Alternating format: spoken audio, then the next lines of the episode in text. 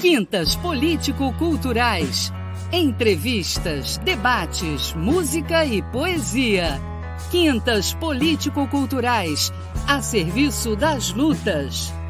Uma parceria do Coletivo de Coletivos com a Web Rádio Censura Livre.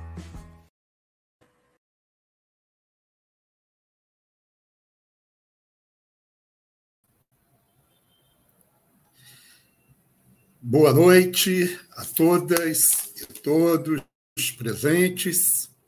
Bem-vindos, bem-vindas a mais uma edição do Quintas Político-Culturais, um programa resultante da parceria da Web Rádio Censura Livre com o Coletivo de Coletivos.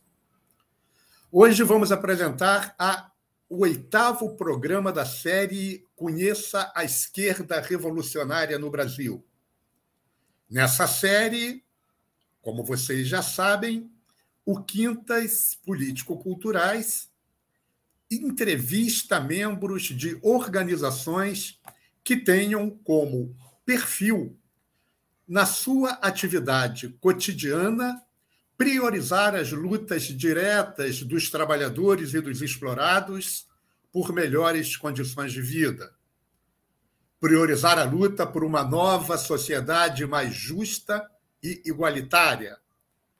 E tenham como parte do seu programa ou explícita manifestação em suas atividades públicas a defesa de um novo tipo de Estado e de organização social que sejam construídos sobre a ruptura revolucionária com o capitalismo.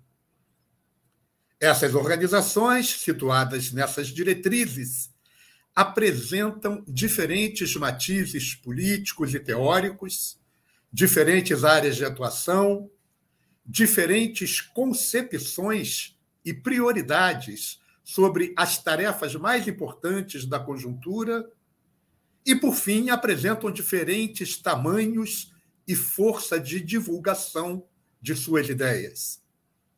Nessa primeira edição, que vai até setembro, antes, portanto, do primeiro turno das eleições, será impossível entrevistarmos toda a grande quantidade de grupos que se enquadram nesse perfil que adotamos. Vamos entrevistar, então, dez organizações e pedimos compreensão às demais que não fizerem parte dessa edição. Até agora, entrevistamos o grupamento Emancipação Socialista, a Unidade Popular pelo Socialismo, UP, o Partido Socialista dos Trabalhadores Unificado, PSTU, o Partido Comunista Brasileiro, PCB, a Resistência, Corrente Interna do PSOL, o coletivo Sem Flores e a CST, Corrente Socialista dos Trabalhadores. Hoje vamos entrevistar Márcio, membro da organização Reagrupamento Revolucionário. Lembramos que os 20 minutos iniciais do programa serão de livre exposição do Reagrupamento Revolucionário, que os utilizará a partir de um tema previamente acordado com a coordenação do Quintas, o trotskismo e as correntes trotskistas. Terminada a exposição, iniciará a entrevista com perguntas minhas, do Manuel, a quem eu já deixo o meu boa noite, e do público participante, prioritariamente sobre o tema apresentado pelo Reagrupamento Revolucionário. As perguntas poderão ser feitas pelo YouTube ou pelo Facebook. Por volta das 19 horas, teremos o intervalo da Web Rádio, li, pela Web Rádio Censura Livre, perdão, de dois minutos, aproximadamente. E após o intervalo, retomaremos a entrevista para conhecer mais o reagrupamento revolucionário, com questões livres, formuladas por mim, pelo Manuel e pelo público ao entrevistado. Eu sou Júlio Santos, do Centro Cultural Otávio Brandão, CCOB, e comigo está Manuel Faria. Melhor, ainda não está, vai chegar daqui a pouco por motivos profissionais do coletivo Casulo. O entrevistado de hoje é Márcio, militante do reagrupamento revolucionário, professor de história e historiador. Márcio, os próximos 20 minutos são seus para expor o grupo Reagrupamento Revolucionário a partir do tema escolhido, o trotskismo e as correntes trotskista. Boa noite e boa apresentação, Márcio. Olá, boa noite a todas e todos que nos ouvem aqui ao vivo, também uma bom dia, boa tarde, boa noite a quem for ver depois a gravação, dependente do horário, né? É, queria começar agradecendo aqui pelo espaço, pelo convite em especial do Júlio, mas enfim, de toda a equipe que está organizando essa série de entrevistas bem importante né, para a gente colocar em debate, em comparação, diferentes, diferentes grupos que se colocam na tradição do socialismo revolucionário. É, agradecer também especialmente ao pessoal do, da Frente Ampla Suburbana, né, que fez a ponte entre o Júlio e, e a gente do reagrupamento, uh, ah, para estar tá participando aqui. Uh, enfim, saldo em geral essa, essa iniciativa bem importante né, de debater as ideias da esquerda. Como o Júlio já falou, meu nome é Márcio, sou professor de História na Rede Municipal de Niterói e construo o reagrupamento revolucionário. É, na área da educação, construo também o Coletivo Educação Socialista, uma organização que busca ser uma ferramenta para uma perspectiva de independência de classe, de combatividade anticapitalista é, nas lutas dos profissionais da educação. E aí, me apresentando assim, inevitavelmente tem que falar também que a gente está aqui na rede de Niterói, é, em greve há pouco mais de uma semana, numa pauta muito importante de valorização salarial, de mais investimentos é, na infraestrutura, nos recursos básicos, como a alimentação das crianças, né, uh, que está sofrendo uma série de ataques por parte do governo de Niterói, um governo inserido na perspectiva da Frente Ampla, encabeçado pelo Axel Grael do PDT, e composto pelo PT, pelo PCdoB, e na sua base aliada na Câmara, uma série de partidos de aluguel mesmo, né, partidos burgueses dessas siglas aí que não tem lá muito conteúdo e vão conforme quem paga mais. E a gente está enfrentando muita intransigência desse governo, né? então queria já no início da minha fala uh, pedir quem está nos ouvindo, quem está nos assistindo, e faz parte de alguma organização política, de algum movimento social, de algum sindicato, para estender sua solidariedade na forma de notas de solidariedade pública e também de solidariedade ativa, né, de somar as manifestações públicas. A gente tem feito uma série de, de atos de rua pela cidade de Niterói, dialogando com a população sobre a defesa da educação pública é, fica o convite a se somarem ao calendário de atividades aqui da greve é, nessa nossa luta né, em defesa de uma educação de qualidade para os filhos e filhas da classe trabalhadora, pela valorização dos próprios profissionais aqui do setor. Né? Ah, e aproveito também para mencionar que nossos colegas de São Gonçalo, cidade aqui do lado, deflagraram também alguns dias atrás uma greve com praticamente as mesmas pautas, né, se enfrentando com o governo é, do capitão Nelson, notório miliciano da cidade, de extrema direita, alinhado ao bolsonarismo, né? É, então é um momento de importante solidariedade às lutas da educação que estão em curso aqui na região metropolitana do Rio de Janeiro. E, bom, falando um pouquinho, nossa, tá cheio, cheio daqueles bichinhos de luz aqui nesse horário de pôr do sol. É, falando um pouquinho da origem do reagrupamento revolucionário, né? Nós somos uma organização trotskista, daí a proposta de debater esse tema aqui hoje, falar um pouquinho o que é o trotskismo, das diferenças que existem entre os vários agrupamentos, Alguns, o Júlio mencionou, já foram aqui entrevistados, né? Certamente vão ter alguns outros ainda, que é um, uma tradição do socialismo revolucionário com muitos representantes disputando seu legado no Brasil em outros países. É, e nós surgimos uh, por rumos diferentes. Alguns companheiros vieram de organizações já do trotskismo, como eu, que em outros tempos fui do PSTU, alguns outros companheiros também. É, mas nem todos, não chegou a ser uma ruptura do PSTU a organização, né? Uh, a gente foi crescendo aos pouquinhos aí ao longo do tempo, principalmente atuando no setor da educação, movimento estudantil, agora no movimento dos trabalhadores da educação do setor, do setor público e construindo aí o coletivo Educação Socialista, como eu já mencionei. É, e nós temos uma visão muito crítica né, dos principais agrupamentos que reivindicam a tradição trotskista no Brasil e internacionalmente, é, e por isso nos dedicamos a essa tarefa árdua, né, muito difícil, de construir quase que do zero uma uma outra organização em concorrência com aquelas que também uh, se declaram inseridas aí no legado é, da Quarta Internacional, no legado político revolucionário de Leon Trotsky e seus camaradas que construíram essa organização é, lá nos anos 30, né, na virada dos anos 30 para os anos 40, uh, e que foi se fragmentando ao longo das décadas seguintes, ao longo do pós-guerra, vou tentar explicar um pouquinho aqui, sucintamente, essa fragmentação para localizar a gente dentro desses debates, dessa tradição. É, é, importante mencionar aqui também que tem muitos comentários, às vezes maldosos, sobre como o trotskismo é dividido, como racha em vários grupos, né? Mas, como as próprias organizações já mencionadas pelo Júlio, outras com certeza vão participar aqui, demonstram, é parte dos debates do socialismo em geral, né? A gente se dividir uh, diante dos desafios da luta de classes, frente a, a, lutas políticas importantes, a eventos históricos, é natural que surjam uh, divergências práticas mesmo e também teóricas, né? Uh, a gente está sob influências diversas das nossas classes inimigas, é, de orientações teóricas de origem distinta. Então, não é só o trotskismo que se divide, se a gente pega a quantidade de grupos que reivindicam o chamado marxismo-leninismo ou stalinismo no Brasil, também são muitos, uh, tanto de tamanho muito pequeno quanto de tamanho é, médio, né? Então, acho que é importante limpar o terreno dizendo isso para já evitar aquelas ideias de que, ah, não, o trotskismo ele é fadado a rachar, de forma alguma é, parte da própria esquerda travar esses debates e muitas vezes acabar cindindo em novas organizações. É, e muito sucintamente, né, o que, que é o trotskismo? Uh, na sua origem, pelo menos, né?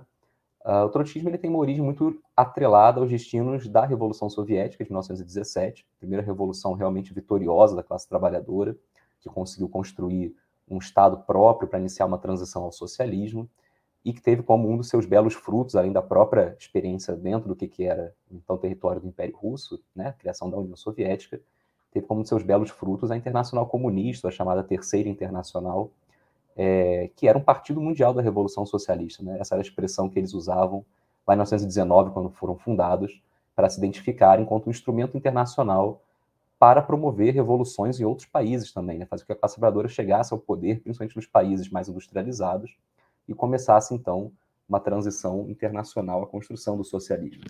É, inclusive, os bolcheviques, né, que lideraram essa revolução na Rússia, tinham plena convicção de que não era possível chegar ao socialismo isolado no único país, e daí botaram grandes esforços na construção desse partido internacional para buscar uma estratégia de revolução a nível mundial, é, trazendo solidariedade e discussões conjuntas com camaradas de vários outros países, inclusive países muito distantes da Rússia, como aqui no Brasil, né, que teve o PCB criado em 22 dentro desse movimento internacional. Mas, infelizmente, não tardou muito é, essa experiência da Revolução Soviética, da Internacional Comunista, encontrou sérios problemas. O primeiro deles é o isolamento internacional. Né? A onda de revoluções e de solidariedade internacional que se seguiu à Revolução de 17 da Rússia, ela infelizmente fracassou. Os trabalhadores se levantaram na Alemanha, na Hungria, é, as greves gerais que varreram outros territórios da Europa, como a Itália, infelizmente não lograram vitória, como na Rússia, e a União Soviética ficou sob um verdadeiro cerco imperialista, foi invadida por 14 nações imperialistas, é, dando origem a uma sangrenta guerra civil. Ela sobreviveu a essa guerra civil, mas teve um grande custo, né? Esse, essa perda de homens e mulheres valorosos na Revolução, perda de recursos econômicos, naturais, e principalmente o isolamento sem ter outros países irmãos onde os trabalhadores também tenham chegado ao poder para auxiliarem a Rússia, que não era um país lá muito industrializado na época, era um país de uma grande massa camponesa ainda. É, ela dependeria, portanto, muito da revolução em outros países para conseguir dar passos adiante na transição a uma economia socializada, onde a riqueza produzida pela classe trabalhadora pudesse dar conforto e dignidade para toda a população. E aí os debates internos começam na União Soviética sobre focar na continuidade do esforço internacionalista dos primeiros anos da Revolução, buscando a eclosão de novas revoluções em países é, além das fronteiras do antigo Império Russo, ou focar numa construção, digamos, autóctone, uma construção de um socialismo num só país, como foi conhecido dessa expressão, que significou abandonar a luta pelo socialismo internacional, inclusive rifar várias lutas revolucionárias em troca de acordos diplomáticos com países burgueses, em troca de acalmar a fúria do imperialismo e evitar novas invasões ao território da União Soviética. Então, essa moderação no interior da Revolução gerou já grandes divergências no interior do Partido Comunista da União Soviética. Vários quadros se organizaram na forma de uma oposição em meados dos anos 20. Leon Trotsky foi um deles, um dos principais, mas de forma alguma era uma luta personalista, como muitas vezes é apresentada é, em visões mais rasas da história do movimento socialista. E a primeira grande pilar de identidade do trotskismo é esse, né? a defesa de que a sobrevivência da União Soviética dependia da Revolução Mundial e que, portanto, é, as políticas de colaboração de classes que vinham sendo adotadas sob influência da, da ala mais moderada do Partido Comunista, é, e isso se infiltrando na Internacional Comunista, levando a traições em países como a Espanha na Revolução de 36, a China na Revolução de 25, gerou já uma oposição internacional que queria manter a perspectiva da Revolução Internacional, que achava que a melhor forma de sobrevivência para a União Soviética era a eclosão de novas revoluções, e não a transformação dos países comunistas de outros, dos partidos comunistas, perdão, de outros países, em meros instrumentos da diplomacia externa soviética, buscando ali conciliação de classes com setores da burguesia, que era o que a ala de Stalin, que também não é uma questão personalista, né? Stalin era o representante de um grupo político grande, coletivo, assim como Trotsky, é, era essa perspectiva que ele vinha defendendo, né? de moderar a linha revolucionária internacional, de buscar aliança com é, setores vistos como progressistas da burguesia de outros países, formando as chamadas frentes eleitorais populares, para buscar governos aliados nos marcos do capitalismo, que não agredissem a União Soviética, que buscassem acordos comerciais com ela.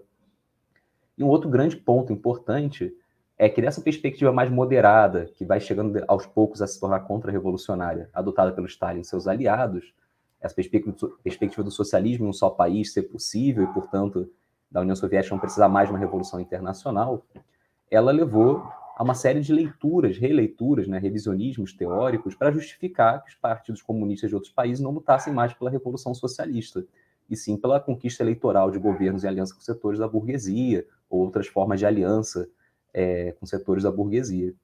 E aí uma a principal justificativa teórica que o stalinismo deu para isso, né, que Stalin e seus aliados do Internacional Comunista deram para essa perspectiva de colaboração de classes, foi dizer que a revolução naqueles países que não são é, os primeiros a se industrializarem, né, não são as potências imperialistas, ela deveria ocorrer por etapas.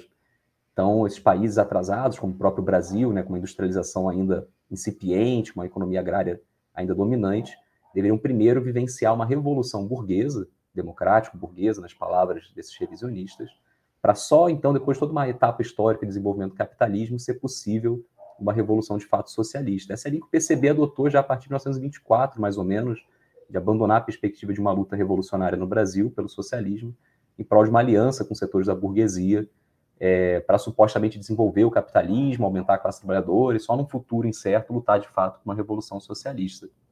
É, isso, obviamente, levou a uma série de derrotas é, sangrentas, muitas vezes. Né? Militantes do Partido Comunista Brasileiro, de vários outros partidos comunistas, pagaram alto preço por essa política de colaboração de classes. E os trotskistas, fiéis à ideia da revolução internacional, fiéis à ideia de que apenas uma revolução é, mundial poderia levar à conquista do socialismo, é, contrapunham esse revisionismo etapista, como era conhecido né, na crítica, a ideia da revolução permanente, que nasce já em Marx, na experiência das revoluções burguesas do século XIX, nas primeiras tentativas da classe trabalhadora europeia de se levantar, que é a ideia de que a, a burguesia, por mais que tenha cumprido um papel revolucionário contra as forças feudais na Europa, né, na França, na Inglaterra, na Holanda, uh, ela havia se passado para o lado da contra-revolução, conforme foi surgindo um proletariado em vários países. Esse proletariado, caso se mobilizasse, caso é, participasse de lutas junto com a burguesia contra a nobreza, contra as monarquias, acabaria em algum momento também percebendo sua força e lutando por melhores salários, por direitos trabalhistas e pela conquista do próprio poder político. Né? Vamos lembrar que século XIX a gente não tem leis trabalhistas, a gente não tem direitos eleitorais para os trabalhadores. Então, para a burguesia era um grande risco é, mobilizar essa plebe, essa massa empobrecida da classe trabalhadora, ela poderia acabar perdendo a própria cabeça nesse processo de luta contra os resquícios ainda do feudalismo. Então, o próprio Marx já dizia: a burguesia não pode ser mais um aliado da classe trabalhadora, o liberalismo não tem mais papel progressista na sociedade capitalista. Isso no momento o capitalismo ainda estava lá no seu alvorecer, né? vamos destacar. O Trotsky e outros líderes importantes do socialismo revolucionário da virada do século XIX para o século XX vão beber dessa ideia para pensar o capitalismo também na periferia, em países aqui como o Brasil. E vamos dizer, olha só, por mais que o capitalismo brasileiro não seja muito desenvolvido, assim como o russo também não era, a classe trabalhadora já tem força suficiente para liderar os outros setores subalternos da sociedade, como os pequenos camponeses empobrecidos, os pequenos comerciantes, liderar esses setores numa luta contra o imperialismo que oprime e domina esses países da periferia e contra a burguesia desses países que não tem nada de progressista, porque ela teme fazer qualquer mobilização contra os resquícios aí das oligarquias agrárias, contra a dominação estrangeira imperialista, e nessa mobilização ela acaba também tendo que envolver a classe trabalhadora, e a classe trabalhadora, obviamente, vai querer ir além da pauta simplesmente liberal e vai querer direito, vai querer salário, vai querer dignidade, vai querer participação na política. Então, a ideia da revolução permanente, junto com a ideia da revolução internacional, é um outro pilar fundamental do trotskismo. A ideia de que a classe trabalhadora não deve fazer alianças com outras classes, classes proprietárias, e ao invés deve se aliar com as classes subalternas, principalmente o campesinato, os, traba os trabalhadores agrários e os pequenos produtores agrários, para juntos tomarem o poder e aí desenvolverem a economia em aliança com países mais avançados, onde a revolução também teria que triunfar, para poder de fato chegar no socialismo. Essa ideia de uma revolução junto com a burguesia seria apenas uma é, capa teórica, um revisionismo teórico para justificar é, a moderação, a linha de abandono da Revolução Internacional por parte da burocracia soviética. E um terceiro pilar fundamental do trotskismo, né, na sua origem, é a luta contra a ditadura da burocracia que se instaura aos poucos na União Soviética, usurpando o poder direto dos trabalhadores nos soviets, né, nos conselhos de operários e soldados que fizeram a revolução, e foi uma experiência mais democrática que a humanidade já viu, um governo feito a partir de assembleias de base, da eleição de delegados nas fábricas, nos bairros, de trabalhadores, nas vilas de camponeses, é, mas que acaba perdendo sua participação na política no contexto da guerra civil e depois na ocupação da máquina estatal por parte de uma burocracia que vai se gestando dentro do Partido Comunista, vai ganhando um gosto por uma vida um pouco mais confortável do que a do trabalhador comum, naquele momento de grande escassez dentro da União Soviética, né, pós Primeira Guerra Mundial, pós Guerra Civil. E essa burocracia se apodera do poder político, impede que os soviets recuperem sua força política terminada esse processo de guerra civil, começa a perseguir os próprios quadros do Partido Comunista que vão falar que, olha, agora que a economia está melhorando, agora que a ameaça mais direta de contra-revolução foi afastada, a gente tem que ir retomando as práticas mais democráticas dos primeiros momentos da revolução que a guerra nos fez é, deixar de lado temporariamente e não é uma discussão apenas política, né? Essas pessoas que vão defender esse retorno à democracia revolucionária de 1917 vão ser executadas, vão ser chamadas de agentes imperialistas por parte dos representantes dessa burocracia que busca o monopólio do poder político para manter os seus cada vez maiores privilégios econômicos, né? E conforme a economia da União Soviética ganha força, esses privilégios vão se tornar cada vez mais significativos, né? Vai significar que um burocrata, um líder do, do Estado, do partido, vai ter acesso a uma casa confortável, a uma casa de férias no campo, vai ter acesso a um automóvel, a escolas de qualidade, a alimentos de qualidade, enquanto o trabalhador e o camponês comum vão ter negado isso, porque ainda é uma situação de escassez, de construção, uma tentativa de economia socializada, porém isolada nacionalmente, com todas as dificuldades que isso envolve de angariar recursos, angariar tecnologia. Então, outro ponto fundamental do trotskismo, para encerrar essa síntese inicial, é que era necessário também para o triunfo da Revolução Mundial e para a própria sobrevivência da União Soviética enquanto conquista da classe trabalhadora, você remover essa burocracia do poder, que tinha Stalin ali como seu porta-voz, é, mas era uma força social organizada dentro do Estado, dentro do partido, né, uma camada de privilegiados materialmente que buscava exercer uma ditadura política sobre a classe trabalhadora e o campesinato para manter seus privilégios, por entender que esses setores encaminhavam a União Soviética para um colapso, para uma derrota, conforme elas é, buscariam se tornar proprietários em algum momento, né? transformar os seus privilégios de consumo, de acesso a certos bens, em privilégios mais garantidos, usurpando a propriedade coletivizada através da restauração do capitalismo. Demorou um, algumas décadas para isso de fato acontecer, mas o colapso da União Soviética não foi fruto da invasão de exércitos imperialistas que destruíram o Estado, como havia sido tentado nos primeiros anos da Revolução. É sempre bom gente reforçar a restauração do capitalismo, a destruição da maior conquista revolucionária da classe trabalhadora, que é a União Soviética, foi feito pelos próprios usurpadores da burocracia que Stalin ajudou lá nos anos 20, nos anos 30, a encastelar no poder, massacrando a ala esquerda do Partido Bolchevique, prendendo e matando milhares de trabalhadores que ousaram se levantar contra esse desvio de rumos autoritários, ditatoriais e de conciliação de classes em relação ao projeto original da Revolução. Então, o trotskismo ele surge enquanto força política dentro e fora da União Soviética em cima desses três pilares. A defesa da restauração da democracia soviética dentro desse Estado proletário que foi criado pela Revolução de 17, por entender que era fundamental para sua sobrevivência remover essa burocracia do poder. Junto a isso, a defesa da Revolução Internacional, a defesa de que apenas com a Revolução Internacional a gente poderia chegar ao socialismo, né, somando forças de vários países onde a burguesia seria expropriada pela classe trabalhadora e também a ideia de que para ter uma revolução, principalmente na periferia do capitalismo, é necessário uma linha intransigente, independência de classe em relação às forças liberais, às forças burguesas, porque essas forças não vão cumprir o papel revolucionário que cumpriram lá no século XVI, no século XVII, nos países que primeiro se industrializaram, perdão, no século XVII, no século XVIII, como na França na Inglaterra. É, por já nascerem num mundo dominado pelo imperialismo, essas burguesias periféricas, como a burguesia brasileira, são um apêndice do imperialismo, não vão lutar contra ele, ainda mais correndo o risco de mobilizar os trabalhadores que vão ter seus próprios interesses.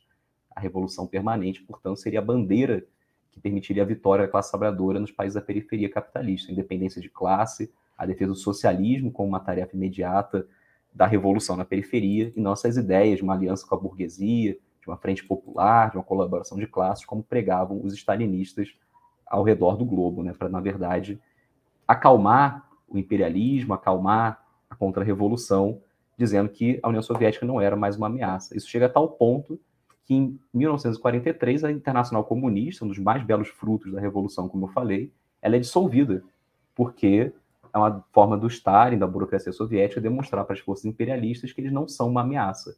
A ideia da coexistência pacífica, que até alguns stalinistas criticam como um revisionismo do Khrushchev, ela, na verdade, está ali com o próprio Stalin, que é fruto da burocracia e não de uma visão pessoal do Stalin, né? fruto dessa camada social que se apodera é, e usurpa o poder dos soviets na União Soviética. Então, o trotskismo ele vai fundar uma nova internacional em 1938 para tentar dar continuidade a esse trabalho de revolução internacional a qual havia se proposto a Internacional Comunista em 1919. E vai ser uma experiência muito importante, que em vários países vai manter acesa a chama da Revolução Internacional, da independência de classes, do socialismo como uma tarefa para a nossa época histórica, não para o futuro incerto, como defendiam os stalinistas, mas vai sofrer duras é, condições de crescimento, né? vai se manter com uma força muito marginal na maior parte do mundo, que vai se enfrentar, de um lado, com as forças da contra-revolução burguesa, o Estado burguês, o nazifascismo na Europa, que vai massacrar, assassinar esses militantes que defendem transigentemente a Revolução Socialista, e vai ter que lidar também com a Márcio, repressão stalinista sobre ele. Márcio. Oi, Júlio. É, os teus 20 minutos se esgotaram, tá? Claro. Eu sei que você ainda não conseguiu fazer o link é, para o reagrupamento. Uhum. É, eu vou te dar mais cinco minutos para você fazer isso, Beleza, tá bem? Tá bom? Para você fazer esse fechamento desse link, tá bom? Tá joia. Como a gente vai entender no momento das perguntas, né, eu preferi fazer esse preâmbulo para o pessoal entender o que é trotskismo, que existe muita confusão sobre isso, né? E aí, como é que entra o reagrupamento nessa tradição que vai surgir lá em, nos anos 30, vai se consolidar com a fundação da Quarta Internacional em 1938?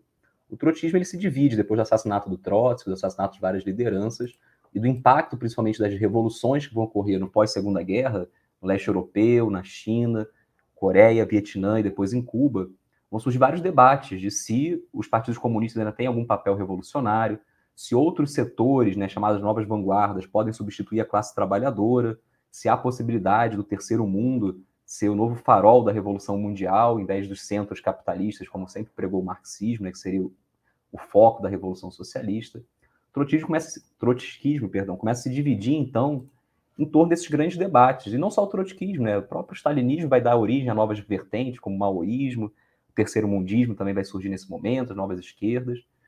Então, o trotskismo se cinge em várias correntes ao longo dos anos 60, dos anos 70, e muitas delas vão, por uma via ou outra, abandonar alguns desses pilares que eu estava aqui comentando, né? principalmente a ideia da revolução permanente.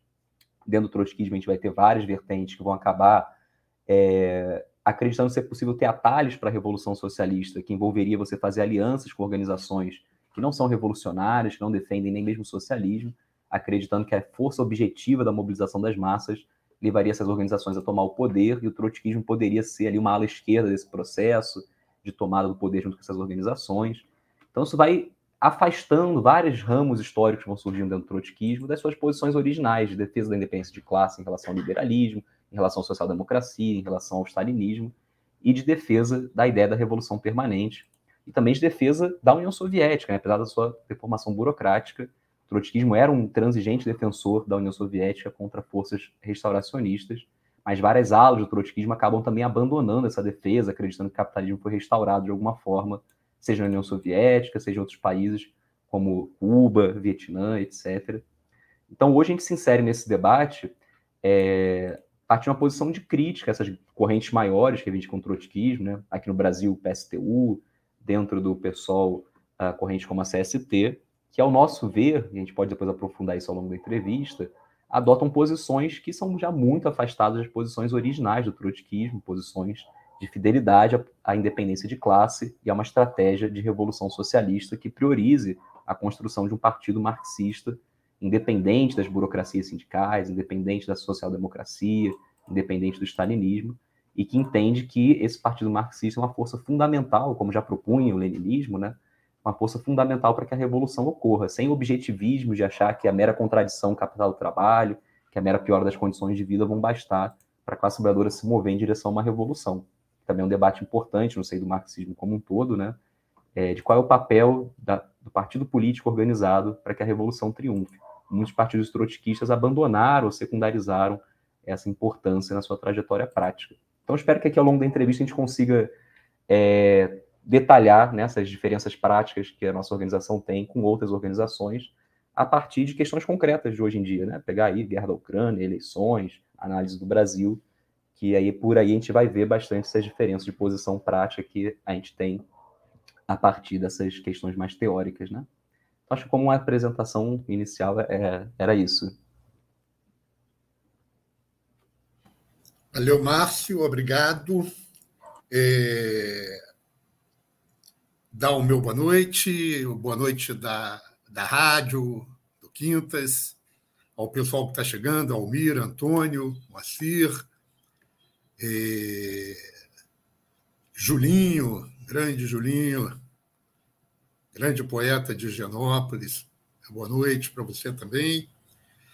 E, a partir de agora, vamos iniciar a, a, as perguntas e já aviso ao pessoal que está nos vendo que eh, vocês podem contribuir. Fernando, Fernando Rubano, boa noite, Fernando, seja bem-vindo. Contribuir também com perguntas é, para o Márcio sobre o tema apresentado. Eu vou iniciar, Márcio, como você pegou um tema muito histórico é, da evolução do marxismo revolucionário, é, aqui eu vou, eu vou iniciar com um questionamento, mas também com um questionamento fruto de uma discussão histórica, né? de, um, de um debate para ver como você enxerga isso. Porque, é, na realidade, o trotskismo ele, ele se afirma como uma continuidade né? do, da, do leninismo e do marxismo revolucionário, né? porque, obviamente, houve é, uma corrente que é, começou a negar todo esse processo a partir de uma base material objetiva, que foi o stalinismo. E a existência de, do trotskismo, de Trotsky, nesse momento, que para mim foi uma das maiores contribuições que, que Trotsky deu na análise da, da, da, do processo da revolução e da contra-revolução, eh, que foi a análise da burocratização da União Soviética, né, que está no germe do nascimento do trotskismo, e que eu acho que é importante para o pessoal que está nos ouvindo, que vão nos ouvir depois, o pessoal que não conhece muito desse processo, entender que o stalinismo é, e a burocracia stalinista não é alguma coisa que surge simplesmente é, porque o trotskismo não está no poder e os considera malvados porque eles estão no poder e começam a fazer. Não, não é isso. Há uma base material objetiva que tem origem na NEP, que tem origem na nova política econômica, que foi uma necessidade da Revolução Russa, é, que é uma discussão se foi ou não, eu entendo como uma necessidade da Revolução Russa, a qual, é, não contra a qual, mas é, houve uma resistência, inclusive, da oposição de esquerda, do próprio Trotsky, muitos alertas em relação aos perigos da NEP. Porque a NEP, ao permitir uma volta ao mercado, ela permitiu que os camponeses começassem a se enriquecer, aqueles setores que tinham os alimentos que a cidade precisava. Né? Era uma necessidade, que eles estavam segurando os alimentos, não tinha jeito, não estavam produzindo, estavam queimando estoques.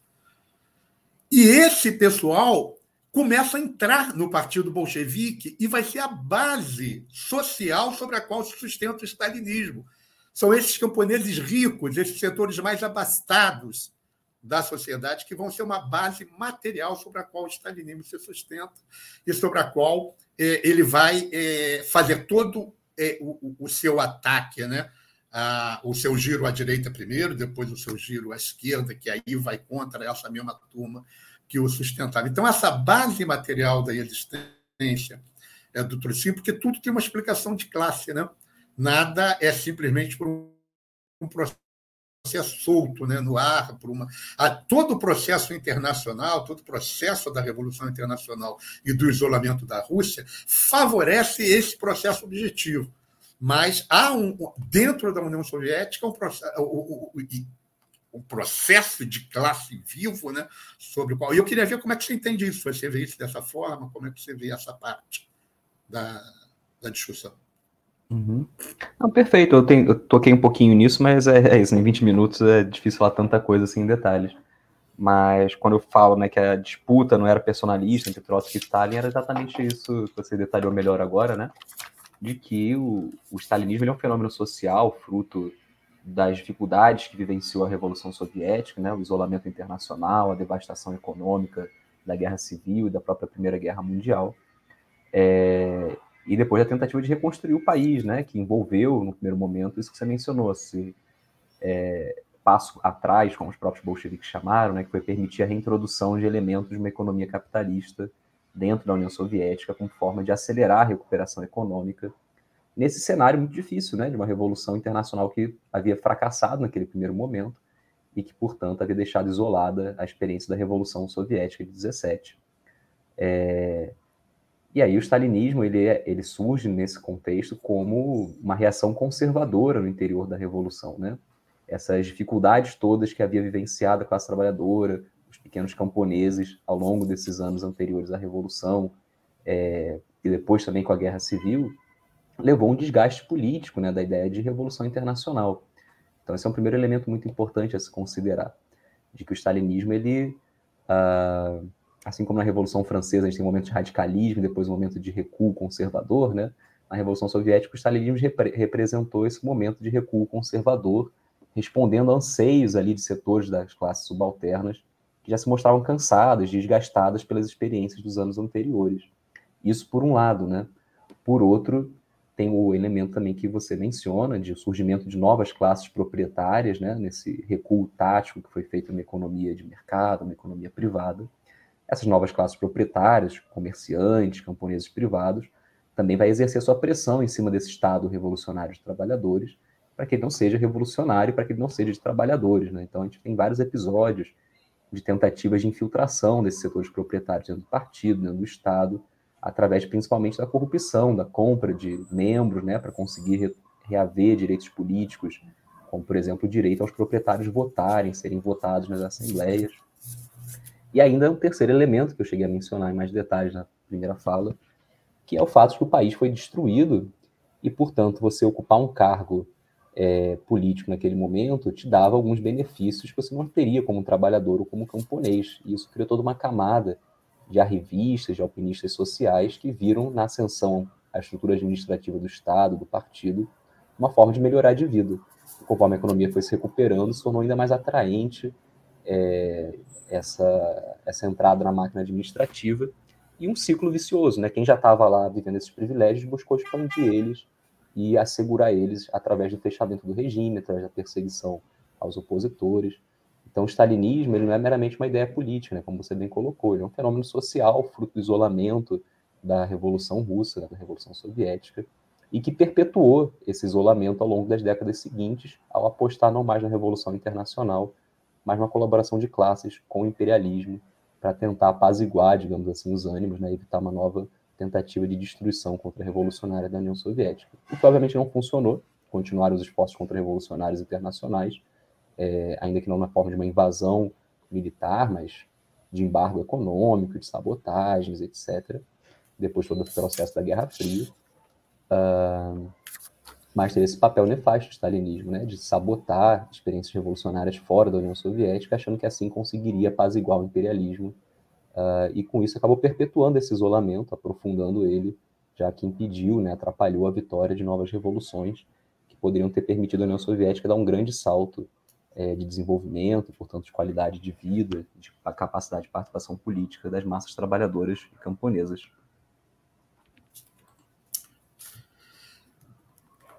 Vamos precisar um pouco mais, Márcio. Eu quero que você deixe claro essa posição que, que vocês têm, que essa é uma discussão que eu acho importante e que existe no, no, no movimento trotskista.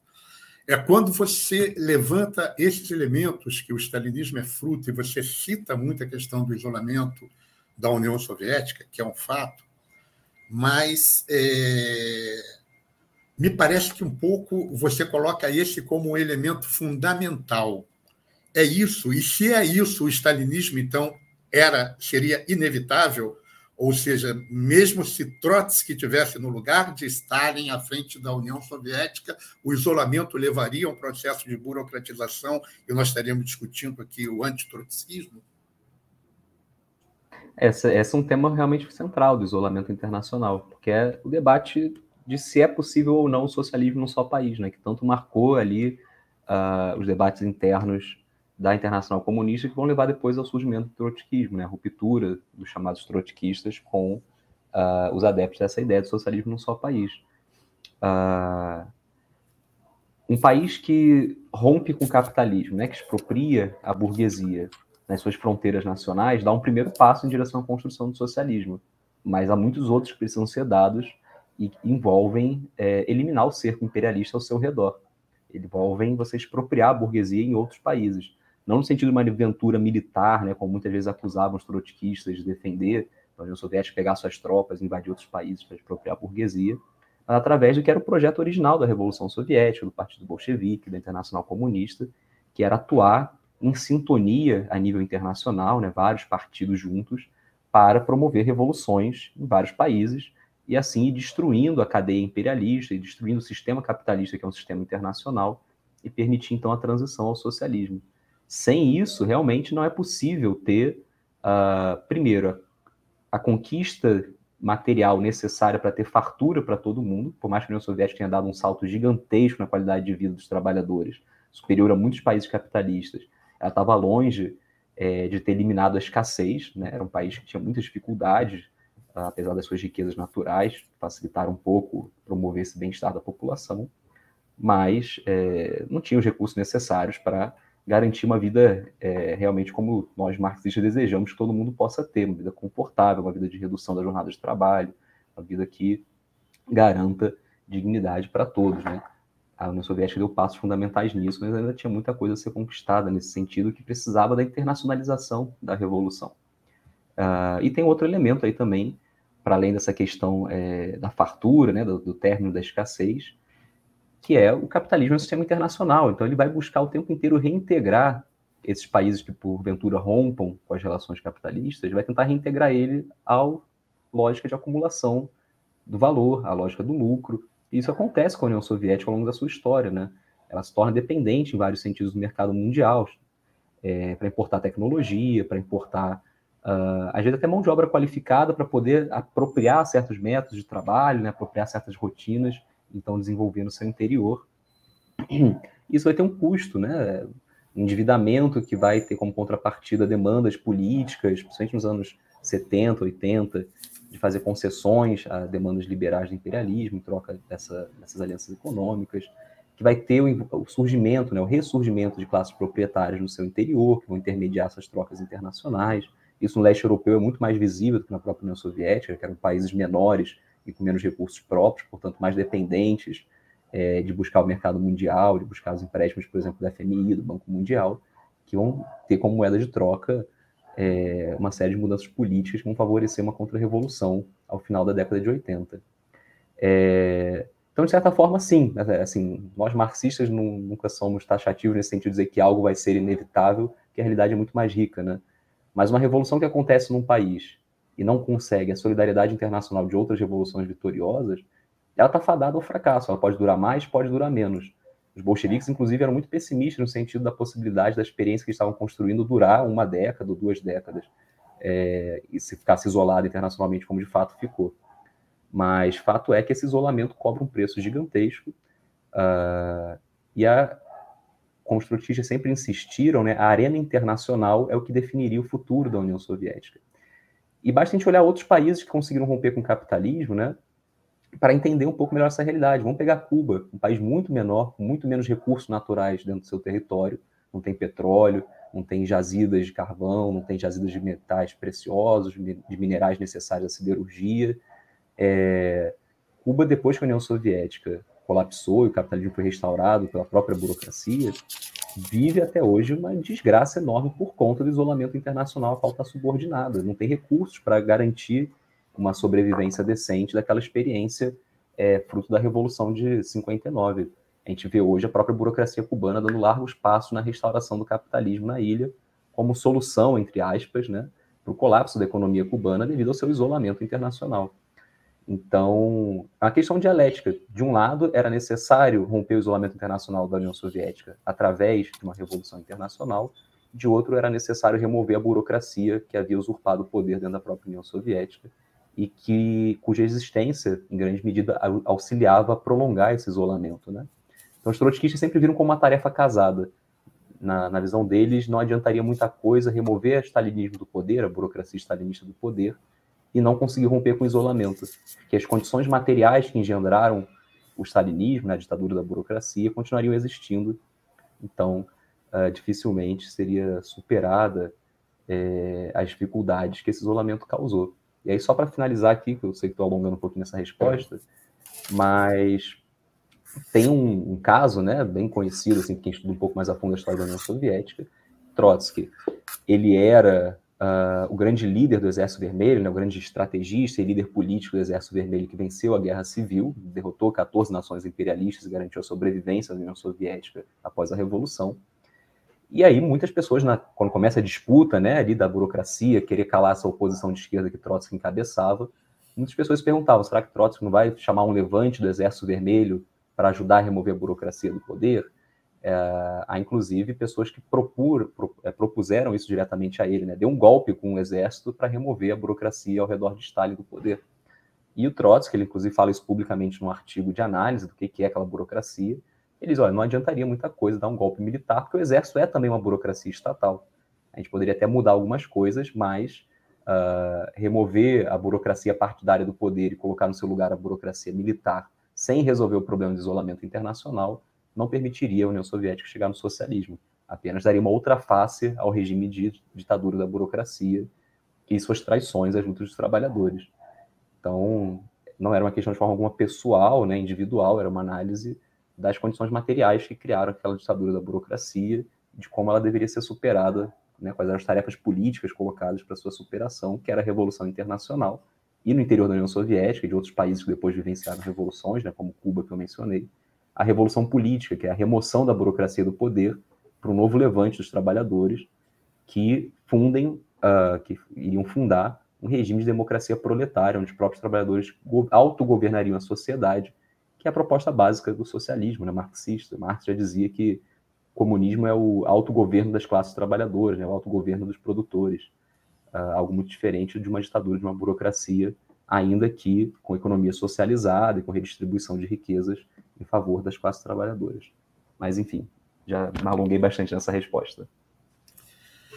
Mas, Márcio, é, tem uma pergunta do, do Julinho, eu vou pedir ao Julinho só uma paciência para a gente continuar nesse tema só mais um pouquinho, porque é, isso, ao meu ver, gera um problema é, do ponto de vista teórico do processo revolucionário é, bastante grande, porque é, pelo que você está dizendo, é, a gente só deve é, trabalhar ou caminhar num sentido de revoluções nacionais quando houver alguma perspectiva de que a revolução se internacionalize rapidamente, que senão nós estamos condenados ao fracasso e à burocratização.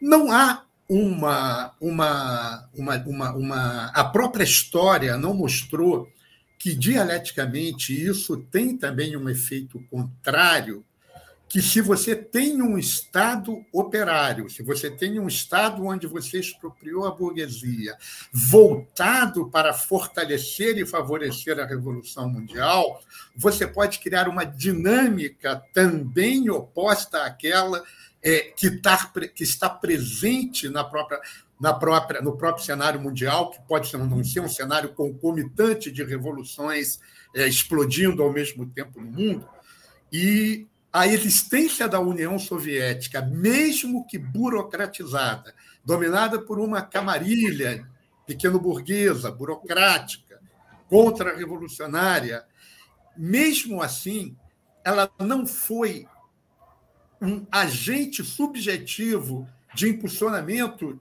de revoluções que se deram tendo aquele Estado, é, ainda com todos os problemas, como um farol, como um espelho.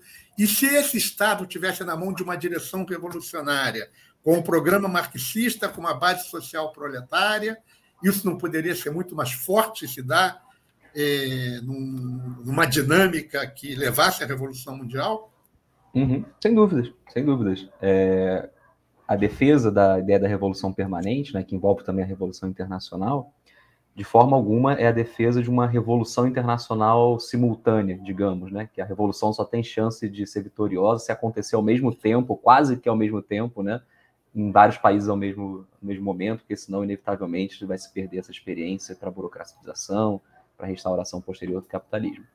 O que a ideia da revolução permanente, né, um desses pilares do trotskismo que eu mencionei, defende é basicamente a mesma coisa que os bolcheviques defendiam ao propor que era possível uma revolução na Rússia, entrando aí em conflito com o cânone do marxismo da época, né, social-democracia da época, que dizia que não, a Rússia era um país atrasado economicamente, não era, não tinha chance ali de triunfar ou de sobreviver uma revolução socialista nesse país muito agrário, com a classe trabalhadora ainda pouco numerosa, com indústrias ainda é, cobrindo uma parte pequena da economia. O que, que os bolcheviques diziam, vai ser basicamente a mesma coisa que os trotskistas vão manter vivo ao longo do século XX.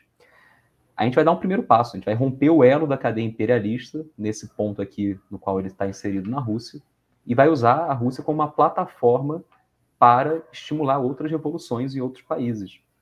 Então, era uma tarefa dupla, ao mesmo tempo que eles entendiam que era fundamental fazer a revolução no terreno nacional, que é o terreno em que a classe trabalhadora está organizada, falando uma mesma língua, inserido na mesma economia, eles entendiam que era uma tarefa impossível de ser desvinculado da revolução dentro das fronteiras nacionais, a luta pela revolução internacional. Tanto é que a revolução triunfa em 17 na Rússia e em 19, meros dois anos depois, já faz um enorme esforço de organizar forças revolucionárias a nível internacional para pensar estratégias, uma atuação conjunta para que revoluções possam eclodir em outros países também. Inclusive, a Internacional Comunista ela nasce com a sua língua oficial sendo o alemão, que a grande aposta era a Alemanha vai estourar a revolução, se a revolução for vitoriosa na Alemanha, aí a gente consegue garantir a sobrevivência da revolução na Rússia e o espalhamento dela para outros centros imperialistas, para outras regiões mais afastadas do globo. O que os trotskistas defendiam era exatamente isso, de que é fundamental a eclosão de revoluções internacionais para que é, o socialismo possa de fato triunfar, para que a União Soviética pudesse inclusive sobreviver é, na perspectiva histórica. Mas não era uma questão simultânea, a revolução tem que acontecer ao mesmo tempo em vários países para dar certo, né? É, o debate era o stalinismo havia abandonado a perspectiva da revolução internacional. Havia, inclusive, se engajado muito diretamente na sabotagem de processos revolucionários para impedir uma revolução é, de se espalhar para outros países. Ah, e esse é o grande debate fundamental, né? não uma questão de revolução simultânea, se vale a pena ou não fazer uma revolução em um país, numa conjuntura em que talvez não esteja tão próximo da revolução eclodir em outros países. Até porque é isso que você falou, a situação ela é dinâmica. Se uma revolução triunfa num local, isso estimula muitos trabalhadores a, a se levantarem em outros locais. Né? É, e também existe um elemento fundamental do trotskismo, que entra numa diferença já nossa do reagrupamento com várias organizações que reivindicam esse legado, que era essa ideia de que, mesmo burocratizado, como você falou, né, mesmo burocratizada, a União Soviética era um exemplo para os trabalhadores do mundo inteiro de que uma outra sociedade era possível. Mesmo todos os seus problemas, a União Soviética garantia emprego, moradia, alimentação minimamente digna para a sua população trabalhadora, porque havia triunfado ali uma revolução que havia expropriado a burguesia. Os trotistas sempre entenderam que uma derrota da União Soviética, uma restauração do capitalismo na União Soviética, seria uma derrota histórica, seria um desastre de proporções enormes, não só para os trabalhadores daquele país, mas para a classe trabalhadora internacional que perderia é, um referencial importante para as suas lutas.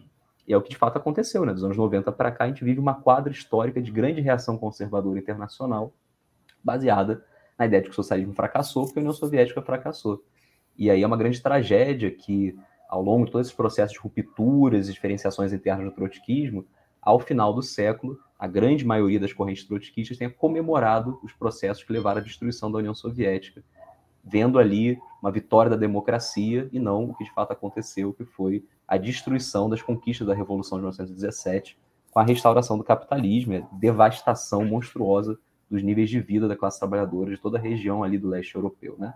Felizmente, partidos como o PSTU, outras correntes que vieram do seu interior, como a CST, né, para ficar aqui em grupos que você já mencionou que foram entrevistados, é, comemoraram o final da União Soviética, achando que a destruição do aparato stalinista é, levaria uma democracia, o que não se efetivou. Os países do leste europeu hoje vivem ditaduras ou regimes mais ou menos autoritários, e não se atentaram ao que era o mais caro para o trotskismo original, que é a grande conquista da União Soviética é a propriedade socializada, e apesar da burocracia, isso tem que ser defendido, porque isso é uma conquista para os trabalhadores daquela região do mundo, e é um exemplo a ser seguido pelos trabalhadores de todo o resto do globo, né, que veem que um outro mundo é possível, ainda que com muitos problemas que tinha na União Soviética. Mas é isso que você falou, era uma inspiração.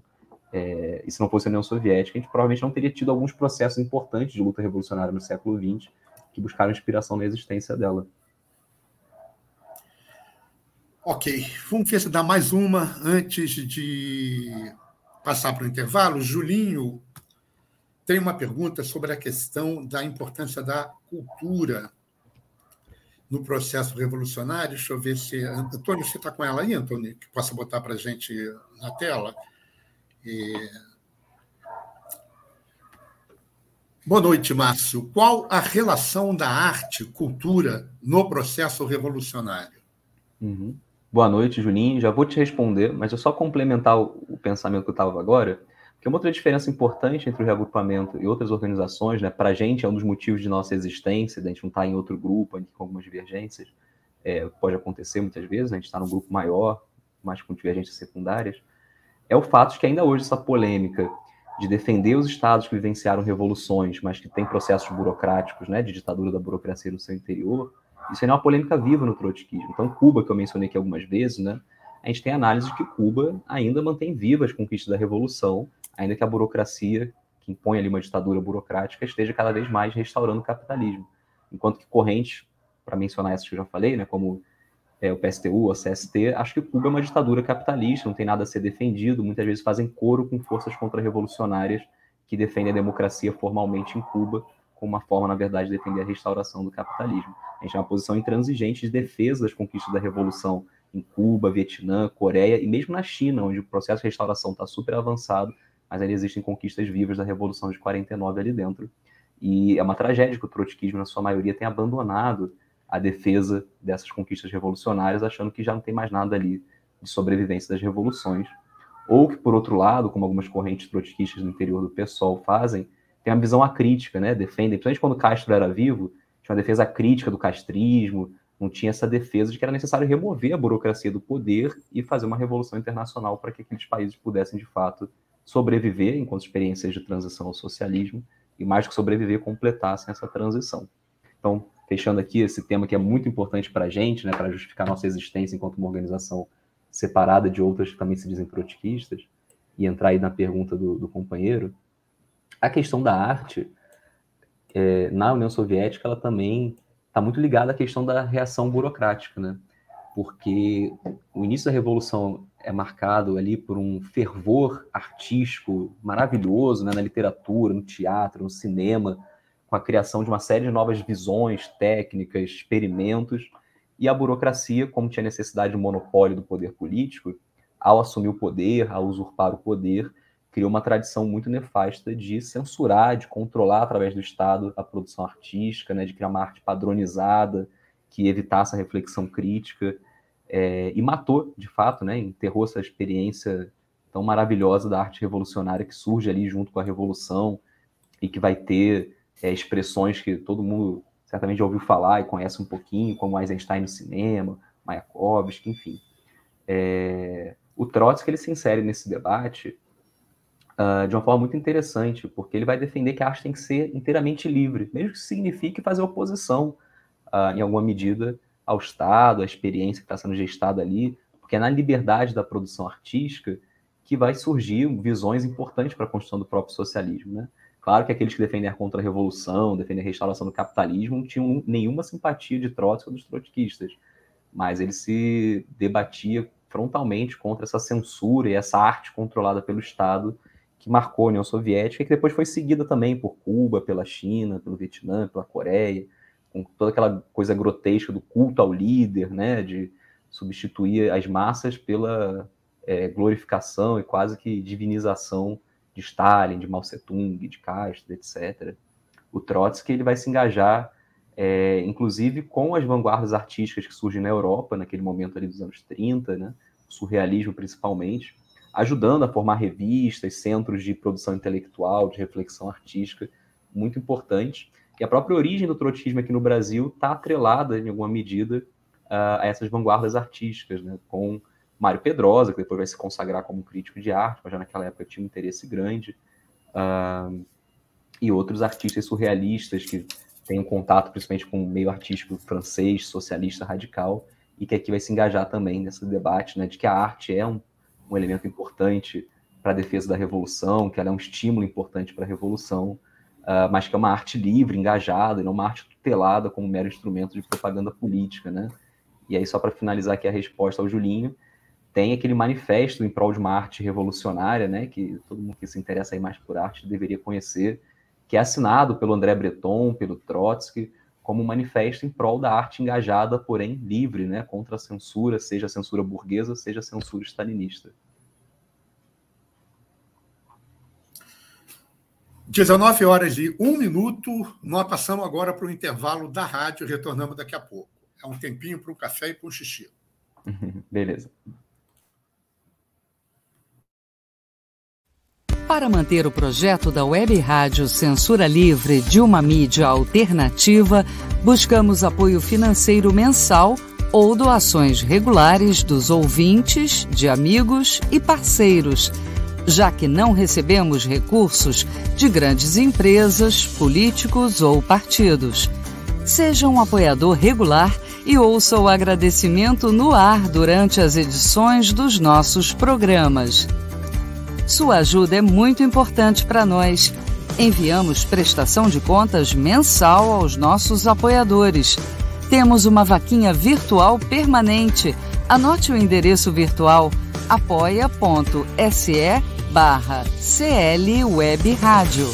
apoia.se barra CL Web Rádio.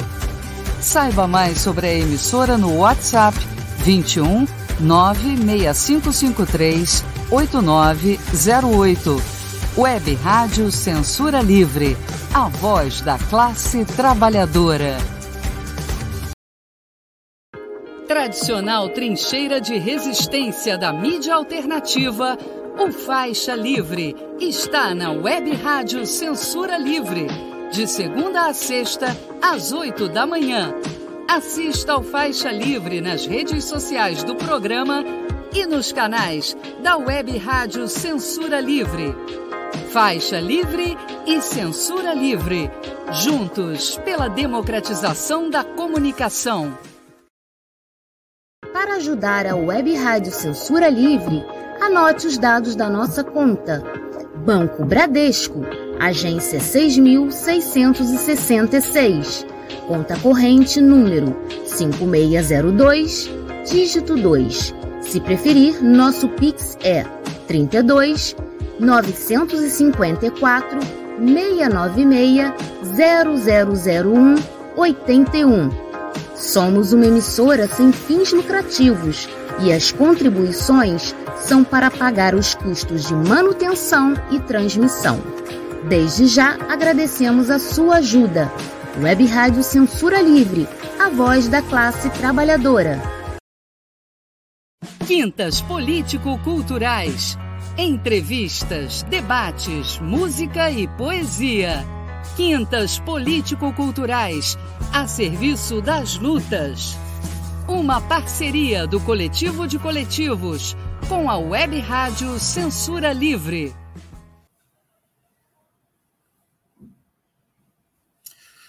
Bom, pessoal, estamos de volta. Boa noite a quem chegou nesse período aí da primeira parte da entrevista. Esse é um programa resultante da parceria da Web Rádio Censura Livre com o coletivo de coletivos. coletivo de coletivos, formado, dentre outros, pelos coletivo Casulo, de São Gonçalo, da qual faz parte o meu companheiro Manuel, que nesse dia de hoje não conseguiu comparecer aqui na entrevista, pelo coletivo do qual eu faço parte, o Centro Cultural Otávio Brandão, CCOB, pela Frente Ampla Suburbana, a qual eu dou meu boa noite, porque eu vi que entrou no debate nesse período aí, pessoal da Frente Ampla Suburbana, pelo Coletivo de Educação Popular, Margarida Maria Alves, da Zona Oeste, pelo, pela Cine Biblioteca Santa Margarida, de Santa Margarida, região do Cosmo, Campo Grande, pelo coletivo Voz da Rua, também, hoje não aqui presente, mas também como membro recente, aderindo às plenárias, às reuniões do coletivo de coletivos, pela Comissão de Moradores da comunidade indiana, ali no Sopé do Borel, na Tijuca, pela Associação de Moradores do Marco 7, em Pavuna, e por outros coletivos. Nesse momento coletivo de coletivos, depois da realização de uma plenária no sábado 13 de agosto, está num processo de discussão de reorganização das suas atividades e preparação para 2023, permanecendo com a campanha de educação popular. Se você quiser ajudar na campanha, contribua com a conta que está na tela. Banco Itaú, agência 6553, conta corrente 59703 dígito 7. O titular da conta, José Manuel Faria. CPF 794 478 487 53. Repetindo para o pessoal que vai assistir pelo podcast ou que está assistindo pelo aplicativo da rádio, Banco Itaú, agência 6553, conta corrente 59 703, dígito 7. Titular da conta, José Manuel Faria. CPF 794 478 487, controle 53. Meu amigo Márcio, você colocou um monte de temas polêmicos no finalzinho da sua intervenção como restauração na União Soviética, se a China ainda é um país socialista ou não, se Cuba ainda é um país socialista ou um Estado operário, melhor dizendo, país socialista é muito forte para a tradição do marxismo revolucionário, ou não, ou já é um Estado capitalista. Esses são temas que, por si só, dariam um debate aqui na rádio ou uma palestra. É, obviamente, nós não temos tempo para nos debruçar sobre esses temas é, nesse momento, considerando uma série de discussões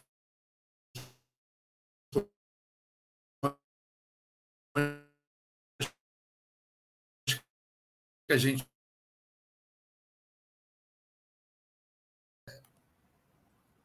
cujo título é A Teoria da Decadência e a Crise da Terceira e da Quarta Internacional.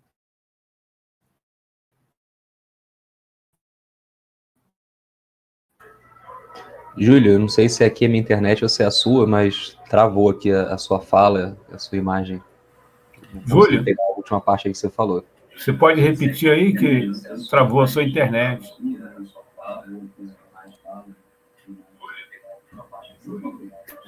É, nesse. Alô? Está me ouvindo bem Oi, agora? Agora voltou, Júlio. Voltou agora. Tá, tá me ouvindo? Tá me ouvindo. Posso seguir então? Sim. Então, beleza. Não, o que eu estava dizendo é que eu queria pegar agora é, um texto que vocês têm, cujo título é, eu estava com ele aqui na mão, a teoria da decadência e a crise da terceira e da quarta internacionais, é, aonde vocês é, colocam nesse, te, nesse texto, eu não vou, não vou ler aqui é, parte deles, mas, em essência, que a crise da quarta internacional ela começa, na realidade, já na terceira internacional, nas visões políticas que Lenin expressa na terceira internacional como a possibilidade da revolução é, internacional é, vitoriosa. É, e que isso vai ser levado também para dentro da quarta internacional. É, você pode é, me confirmar é, se essa visão que eu tive do, te, do, do, texto de vocês é essa mesmo? Em três minutos, falar um eu pouco acho sobre isso? Que, acho que você confundiu, ô, Júlio. Esse texto não é nosso, não.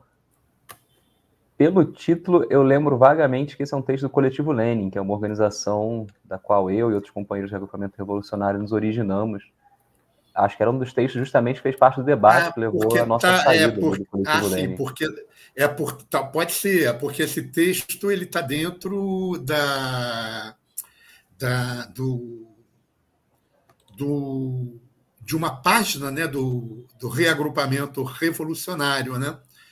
É, então, eu supus que fosse um texto endossado por vocês. Ele está assinado por uma pessoa, Paulo Araújo, é, não diz de quem é o texto, né?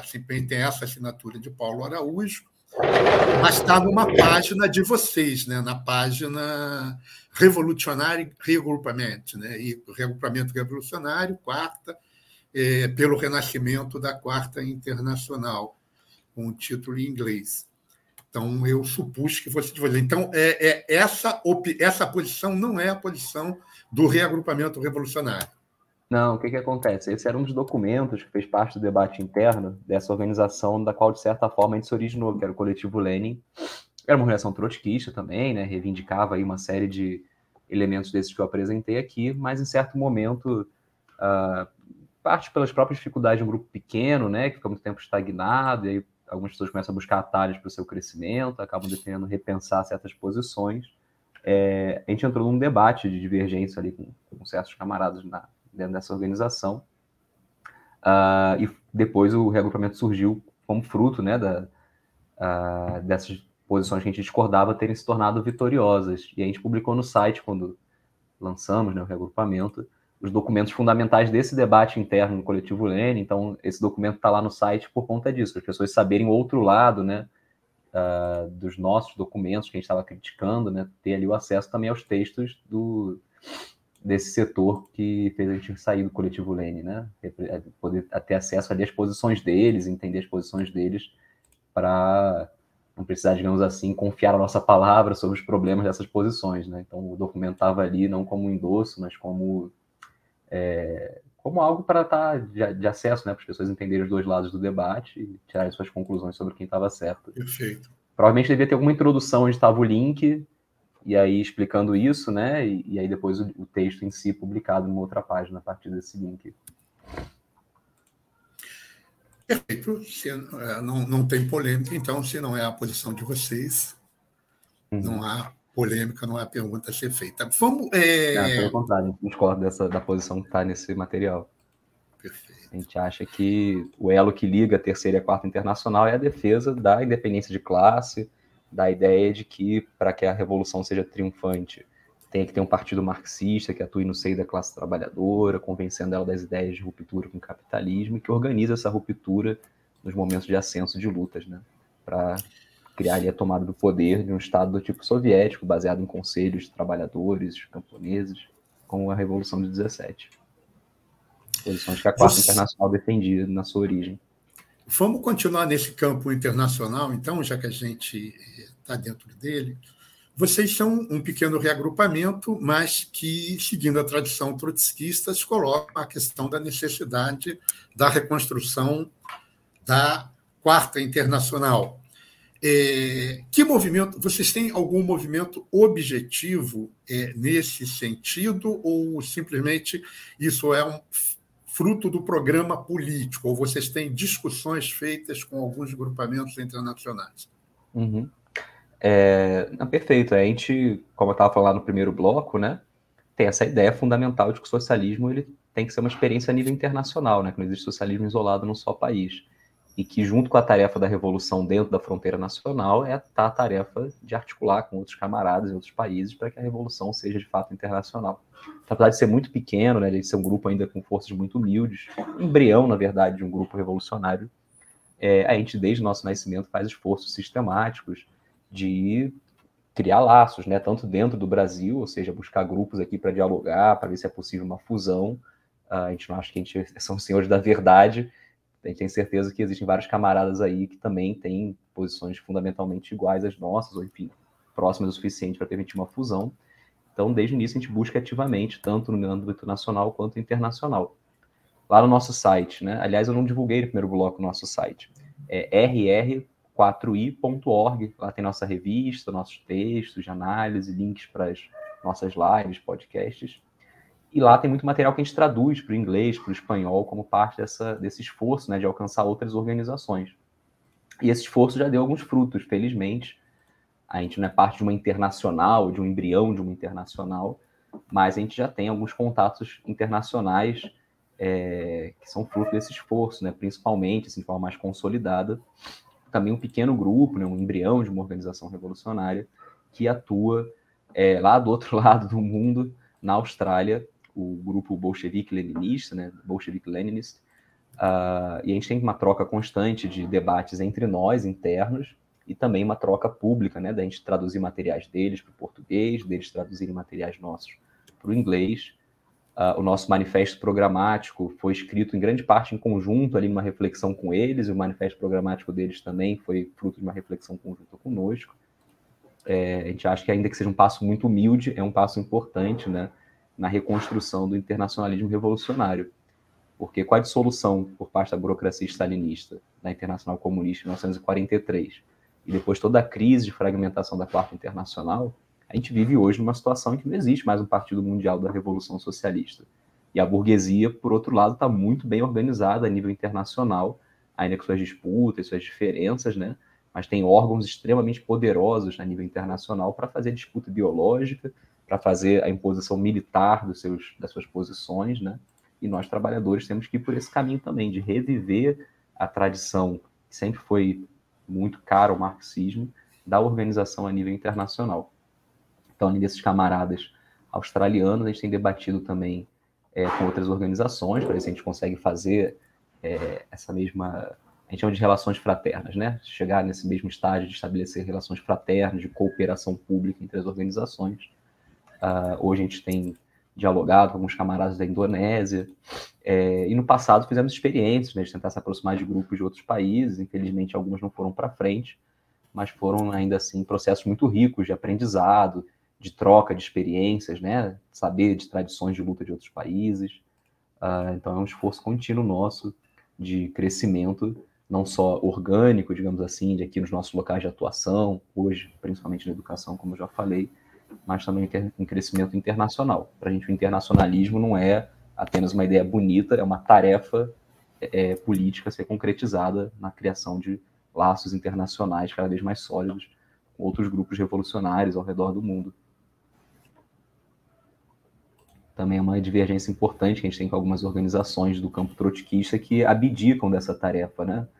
Uh, se satisfazem em serem organizações de nível Qual é o nome que do gente... grupo da Austrália? Você pode repetir, por favor? Oi?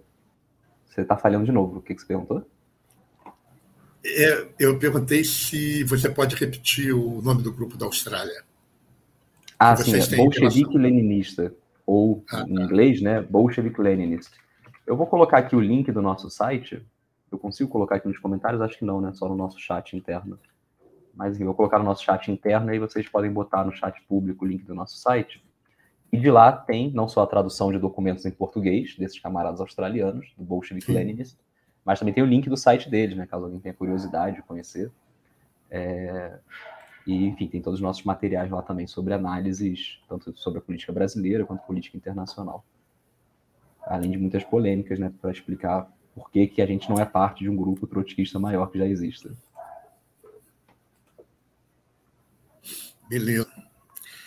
É, continuando na parte internacional, há uma polêmica muito grande hoje que está dividindo a esquerda, que tem a ver com Ucrânia.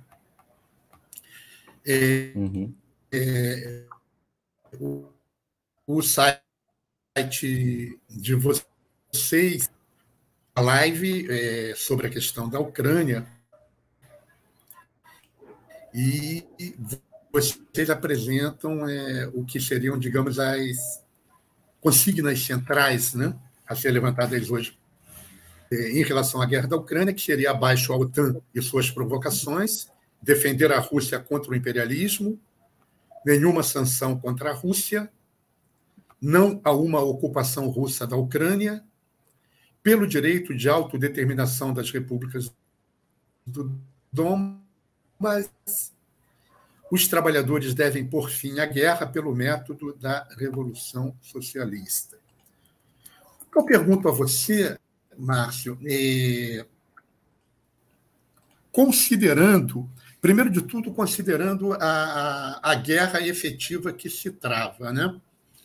que é uma guerra, é, sem entrar na discussão se a Rússia é um país imperialista ou não, que é que dá margem a uma discussão bastante interessante, mas nós estamos falando de um, uma nação extremamente poderosa, a segunda nação em poderio militar do planeta, primeira em ogivas nucleares, invade uma nação periférica, eh, que levava a, a, a, a, sua vida, né, o seu, seu, seu regime interno, a sua vida interna, sem é, ofensa a nenhuma outra nação, ainda que com uma série de problemas internos, como a gente tem aqui no Brasil, uma série de problemas internos. Né? E, no meio dessa guerra, vocês colocam é, como uma das bandeiras centrais que os trabalhadores devem pôr fim à guerra pelo método da Revolução Socialista. É, essa bandeira, que é uma bandeira, digamos assim, do, conhecida na história né, do marxismo como derrotismo revolucionário, ela foi levantada por Lenin é, diante de uma guerra imperialista, que foi a Primeira Guerra Mundial, não diante de um ataque de uma nação extremamente poderosa a uma nação é, pequena, menor. No meio dessa guerra, é, não é extremamente propagandista essa discussão de fazer a, fazer a revolução para pôr fim à guerra, é, não se trata, no caso de, da, da, defesa da nação oprimida contra a nação opressora, uma posição clássica defendida muitas vezes por, tanto por Lenin quanto por Trotsky. Né? Lenin é, primeiro, todas as discussões do nacionalismo gran-russo, quanto uma série de, de, de, nações é, periféricas, inclusive em relação à Finlândia, né? o direito à autodeterminação da Finlândia, mesmo é, escolhendo uma outra via, digamos assim, né? de, de classe. A gente não está. Essa proposta de vocês ela não é extremamente propagandista? Então, esse é um tema bem complexo, vai ser difícil explicar aqui em três ou cinco minutos. Então já, já recomendo a quem quiser saber melhor nossa posição entrar lá no site, né, rr4i.org. Tem um texto longo lá, tem acho mais duas entrevistas ou lives que a gente já fez sobre esse tema também disponível para quem quiser assistir no YouTube ou no Spotify é, do Reagrupamento Revolucionário. Mas tentando sintetizar e pegando os temas chaves que, que você levantou, Júlio, é, acho que a primeira questão importante que a gente tem que levar em conta é o caráter, digamos, internacionalizado dessa guerra. Né? Não é meramente uma disputa entre Rússia e Ucrânia. Essa guerra não teria acontecido se não fosse o esforço dos Estados Unidos e dos seus aliados do imperialismo europeu para criar um cerco militar à Rússia, não porque a Rússia seja comunista, progressista, como alguns setores da esquerda é, tendem, né, ter esse saudosismo de achar que a Rússia ainda tem alguma coisa a ver com a União Soviética, ficam defendendo Putin e tal, de forma alguma É, mas porque é uma disputa de mercado, uma disputa de soberania militar por parte do imperialismo com outros setores da burguesia mundial. Se a gente pega uh, um mapa das bases da OTAN e a sua evolução ao longo do tempo no território europeu, a gente vê que tem um cerco ali no território da União Soviética, né, na sua fronteira, território da Rússia, perdão, na sua fronteira, o que é uma clara violação da soberania é, da Rússia, né? A clara afronta essa soberania você cercar o país de bases militares. E é uma afronta também aos trabalhadores dos países onde essas bases estão sendo instaladas.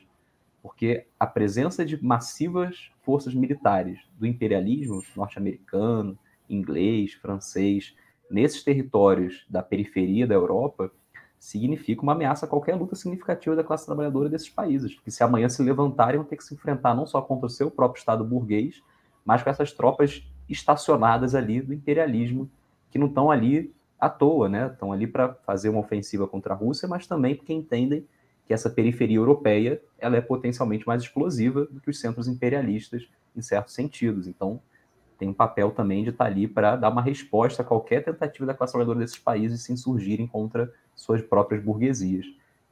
Portanto, é uma tarefa básica de qualquer militante classista, né? não precisa nem ser socialista, quanto mais revolucionário, Basta ter independência de classe para entender que essas tropas imperialistas têm que ser expulsas desses países, elas são uma ameaça à soberania da Rússia e à própria classe trabalhadora dos países onde essas tropas estão instaladas.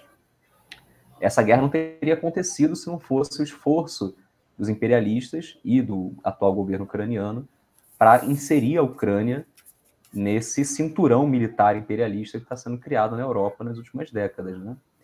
Ah, todo esse jogo da Ucrânia entrar na União Europeia tinha o interesse dos setores da burguesia ucraniana entrar na União Europeia para ter algumas vantagens, mas a moeda de troca seria tirar uma base militar desse imperialismo.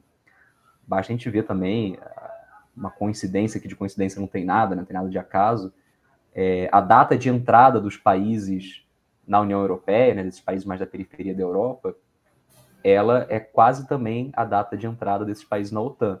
É coisa assim, é quase um critério não escrito que para você ser parte da União Europeia você tem que estar também dentro da OTAN, obviamente como um país subordinado aos senhores imperialistas da OTAN.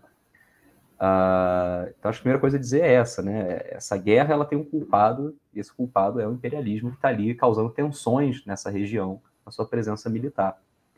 Uh, mas uma outra coisa que precisa ser dita é a gente não deve terceirizar as tarefas da classe trabalhadora para setores da burguesia. Então, o pessoal que comemora a entrada da Rússia no território da Ucrânia como uma força anti-imperialista, como cumprindo uma tarefa progressista, está terceirizando uma tarefa, na verdade, seria, em primeiro lugar, da classe trabalhadora ucraniana, de ter impedido que o seu governo, que sua burguesia, tornasse o país uma moeda de troca nessa relação de forças internacionais do imperialismo querendo cercar a Rússia. É... Mais uma vez que isso não foi feito, uma vez que começou o processo de instalação de bases ali, a Rússia está no seu direito de se autodefender dessa, desse cerco imperialista que está sendo construído ao seu redor, é, expulsando essas tropas dali, né? E aí, óbvio, a, isso está sendo feito no interesse da burguesia russa, mas em alguma medida é, a impedir que essas tropas imperialistas sejam instaladas ali é algo também do interesse da classe trabalhadora, que tem que se mobilizar de forma independente da burguesia russa, da burguesia ucraniana, para defender seus próprios interesses. Se a Rússia se instala na Ucrânia e fica ali, isso vai ter nada de positivo para os trabalhadores da Rússia, perdão, para os trabalhadores da Ucrânia. Eles vão ser também esmagados, vão ser impedidos de se mobilizarem. A Rússia tem seus interesses ali, a burguesia russa, né? Tem seus interesses também de criar uma estabilidade geopolítica, de criar uma zona de acesso a recursos naturais e força de trabalho nos países ali que fazem fronteira com ela. É, então a gente não pode ter nenhuma ilusão, nenhuma empolgação no Putin e nas suas tropas. Uh, Aí você pergunta se não é propagandístico falar que a única saída possível para esse conflito é os trabalhadores, tanto da Rússia quanto da Ucrânia, se levantarem. Mas, infelizmente, tem tarefas que não podem ser cumpridas nos marcos do capitalismo, que não podem ser cumpridas terceirizando-se para a burguesia, para exércitos. É, essa é uma delas, né? Uma situação muito complicada, muito complexa, uh, onde a tarefa primordial é expulsar as tropas imperialistas da região, e hoje o exército ucraniano ele é um exército a serviço do imperialismo, ele tem recebido bilhões de investimentos da OTAN e dos Estados Unidos para ser estruturado, tem recebido vários armamentos, vários treinamentos militares para servir aos interesses dos Estados Unidos. Ele é hoje um, um exército a serviço das forças imperialistas. Então, a tarefa primordial ali é derrotar essa presença imperialista na região. Isso aí é o beabá do marxismo, né? Qualquer ingerência imperialista no território tem que ser destruído. Mas a gente não pode ter nenhuma ilusão, nenhuma confiança, muito menos nenhuma empolgação no papel da Rússia, que está ali também massacrando trabalhadores. Então a gente tem que ter uma independência. Não, não é porque tem uma guerra com dois lados que a gente tem que escolher entre um ou outro, né? A classe trabalhadora tem seu lado próprio. Esse lado próprio não está representado nessa guerra, é, não está contemplado pelas ações da burguesia russa e das suas tropas, né? A tarefa primordial é expulsar o imperialismo da região, mas expulsar a Rússia é também uma necessidade, né? Expulsar a burguesia russa é, do poder e se derrotar suas tropas é também uma necessidade. Mas então, Márcio, é, deixa eu interromper você para é, entrar um pouquinho mais nesse assunto. É, uhum. Eu agora apareceu uma nova pergunta aqui. Ah, tem duas novas perguntas. É, uma sobre a Ucrânia, você já está falando sobre ela já. A, a outra eu vou deixar para daqui a pouco, é, que é do, da Frente Ampla Suburbana, que está tá já entrando no outro assunto. Só te fazer mais uma pergunta. É, é, você usa muito o termo guerra. É, na realidade, eu quero substituir esse termo guerra na pergunta pelo termo invasão. Nós estamos diante de uma invasão de uma nação por outra. Uma nação poderosa invadiu uma outra, e a outra está se defendendo. É, não é a tarefa dos revolucionários é lutar pela expulsão do exército invasor, tentando é, construir milícias próprias dos trabalhadores, e dentro desse marco das milícias próprias, fazer toda a discussão da transição ao socialismo, mas, primeiro de tudo, estar é, tá junto com o sentimento do povo que está sendo bombardeado, é, invadido, expulso do seu território, é, resistir ao, ao, ao invasor títere, nesse caso? Eu acho que a gente não pode apagar da equação isso que eu estou enfatizando, que o exército ucraniano ele não é um exército de resistência nacional, defendendo a soberania do país, ele é um exército a serviço da OTAN, muito diretamente, no seu financiamento, nas armas que está recebendo, no treinamento que está recebendo. É um exército a serviço do imperialismo. Na, Os trabalhadores na, ucranianos têm a tarefa primordial de destruir essa Mas na questão concreta, ele não está defendendo a nação ucraniana contra a invasão no concreto, não é isso que está acontecendo? Como é que o povo ucraniano, o povo ucraniano está vendo, tá vendo isso como o povo ucraniano? Está vendo dessa maneira que ele está defendendo a OTAN ou está defendendo a Ucrânia contra o invasor? Nação é uma unidade, né? Para nós marxistas. A nação é dividida em classes. Mas a luta da nacionalizada a... oprimida é uma luta importante para os trotskistas ou não? Claro que é. Mas a presença imperialista é a maior ameaça a qualquer soberania nacional a presença de tropas da OTAN no país, a subordinação do Estado e do exército ucraniano, principalmente, à OTAN, virando um joguete, né, virando um instrumento muito direto da OTAN. Hoje o exército ucraniano é um exército controlado pela OTAN, financeira, militarmente. Destruir esse exército, expulsar essas tropas do país é primordial para a soberania do país também. O que não significa simpatizar com o que os russos estão fazendo, que também significa atacar a classe trabalhadora. A tarefa hoje para uma organização na Ucrânia é muito difícil significa você se defender de um lado da Ucrânia, da, da OTAN, perdão, das forças imperialistas que estão tomando o país, e que se elas ficarem ali, basta a gente olhar qualquer país que viveu esse processo de dominação imperialista recentemente para ver o resultado desastroso, Afeganistão, Iraque, Haiti, no qual o Brasil cumpriu um papel vergonhoso também de defender uma ocupação imperialista. É devastação, é uma dupla amarra no pescoço de qualquer trabalhador que vai ser explorado pela sua burguesia e pelo imperialismo. Líbia, enfim. É...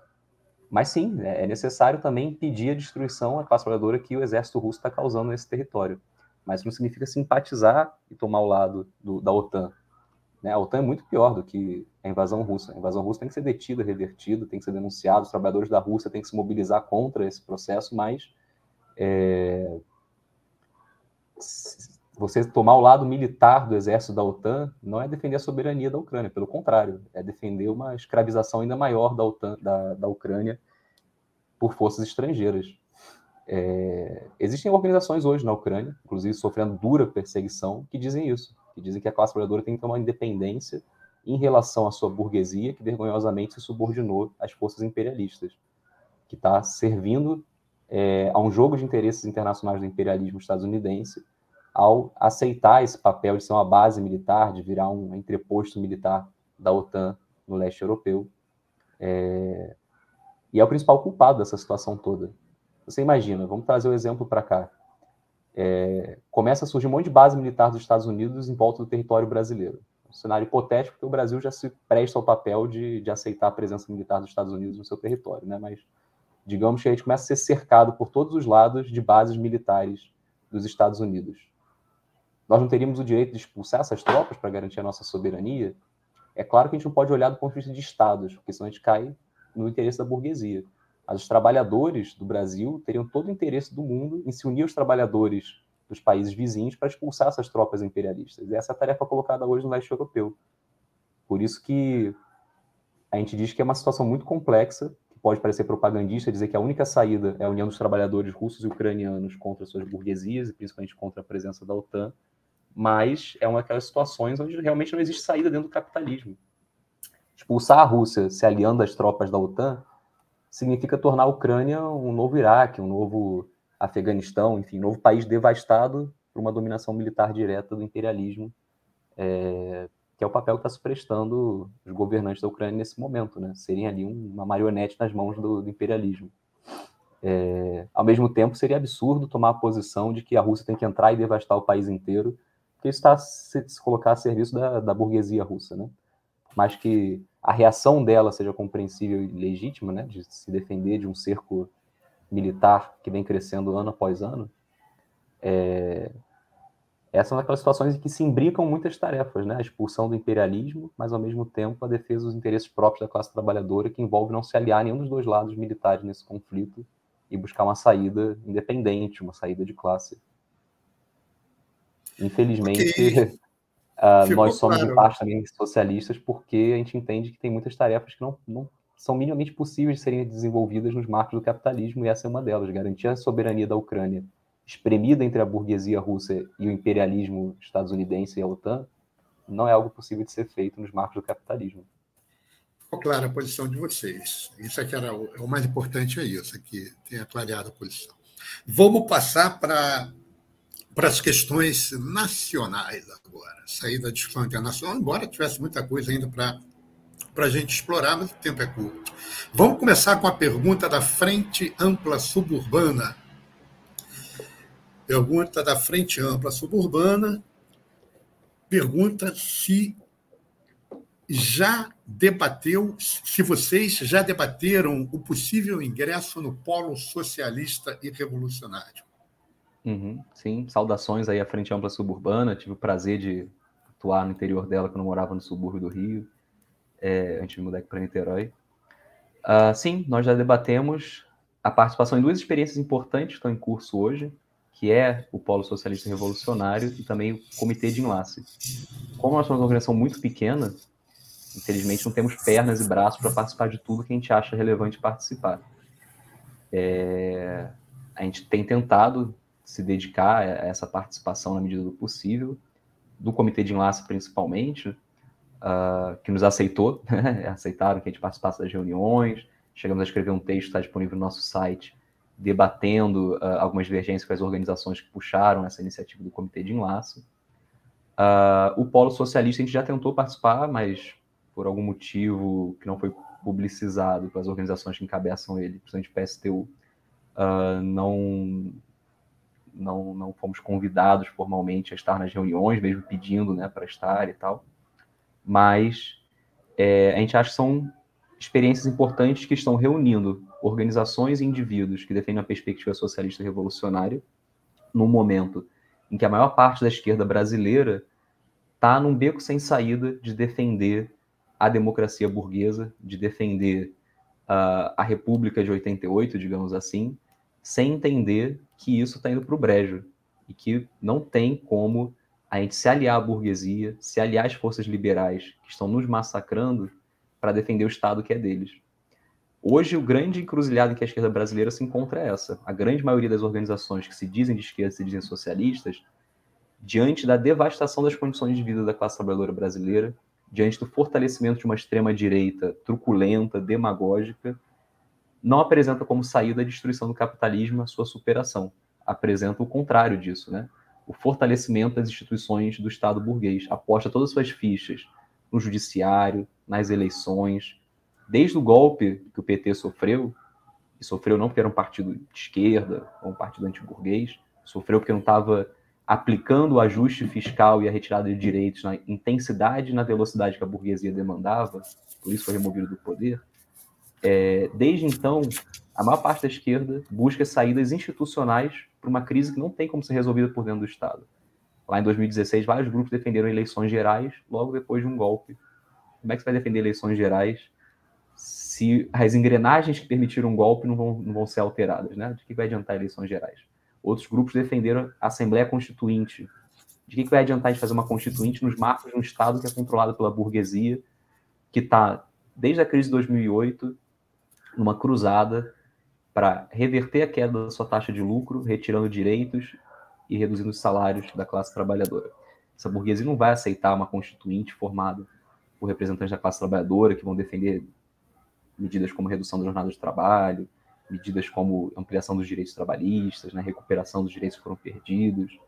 Uh, e agora a gente vê é, a culminação dessa perda de uma perspectiva de sistema por parte da esquerda na adesão à crítica ao lulismo, né? por parte de organizações que dizem da classe trabalhadora, se dizem socialistas, e que, por mais que formalmente não digam isso, no dia a dia a gente vê a militância acreditando que a volta do Lula ao poder, a volta do PT ao poder, vai significar mais empregos, vai significar redução da fome. Não entende que o papel que o PT cumpre é ser a ala esquerda do partido do capital, ser a ala esquerda do partido da ordem é pacificar o país para a burguesia conseguir conduzir melhor os seus negócios e os seus ataques. Não temos dúvida, nos seis primeiros meses de um futuro governo Lula, se ele realmente for eleito, vai vir reforma administrativa para devastar o serviço público e outros ataques que a burguesia já está preparada aí para qualquer que seja o próximo presidente implementar. Não existe saída por dentro da ordem. Então, o Polo Socialista Revolucionário, o Comitê de Enlace, estão cumprindo um papel importante nesse momento de reunir os cacos que sobraram daqueles que ainda têm uma perspectiva de que é necessário superar o capitalismo, de que não é apostando em eleição, nas instituições do próprio Estado dos patrões, que a gente vai reverter a nossa situação. Claro que existe muita divergência entre as organizações que compõem é, essas duas iniciativas, mas estar juntos debatendo já é um passo importante para a gente clarificar nossas divergências, ter experiências de luta conjuntas, que é o mais fundamental nesse momento, é, construir uma frente de lutas, uma frente de unidade de lutas em curso que dê mais força à classe trabalhadora, porque é na própria experiência que as nossas diferenças vão ser colocadas em prática. A gente vai ver quem tem um programa superior, quem tem um programa equivocado.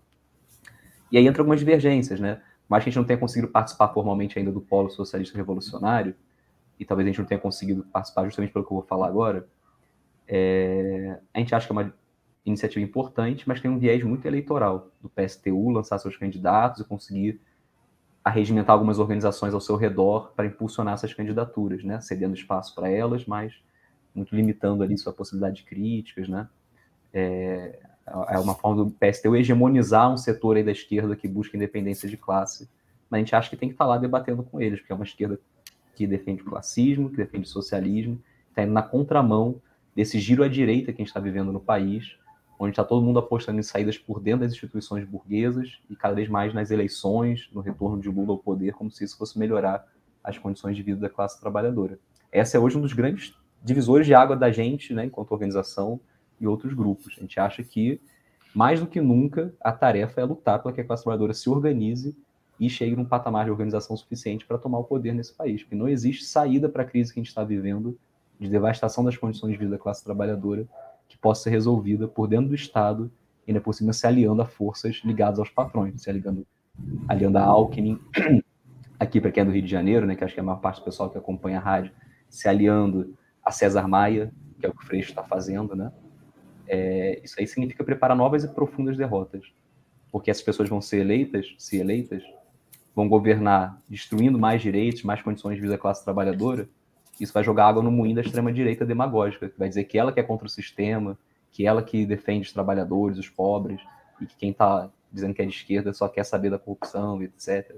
Então, a esquerda que se diz revolucionária, amarrar o seu vagão nesse trem da conciliação de classes, nesse trem do liberalismo pintado aí de, de cores rosas, né, nem vermelhas, como Lula, como Freixo, é preparar novas e profundas derrotas, é preparar uma desmoralização ainda maior do projeto socialista Nossa tarefa hoje é a independência de classe. Então, nós, como regrupamento revolucionário, estamos dispostos a estar em qualquer espaço onde essa mensagem fundamental de independência de classe esteja sendo debatida, como é o caso do Comitê de Enlace do Polo Socialista Revolucionário.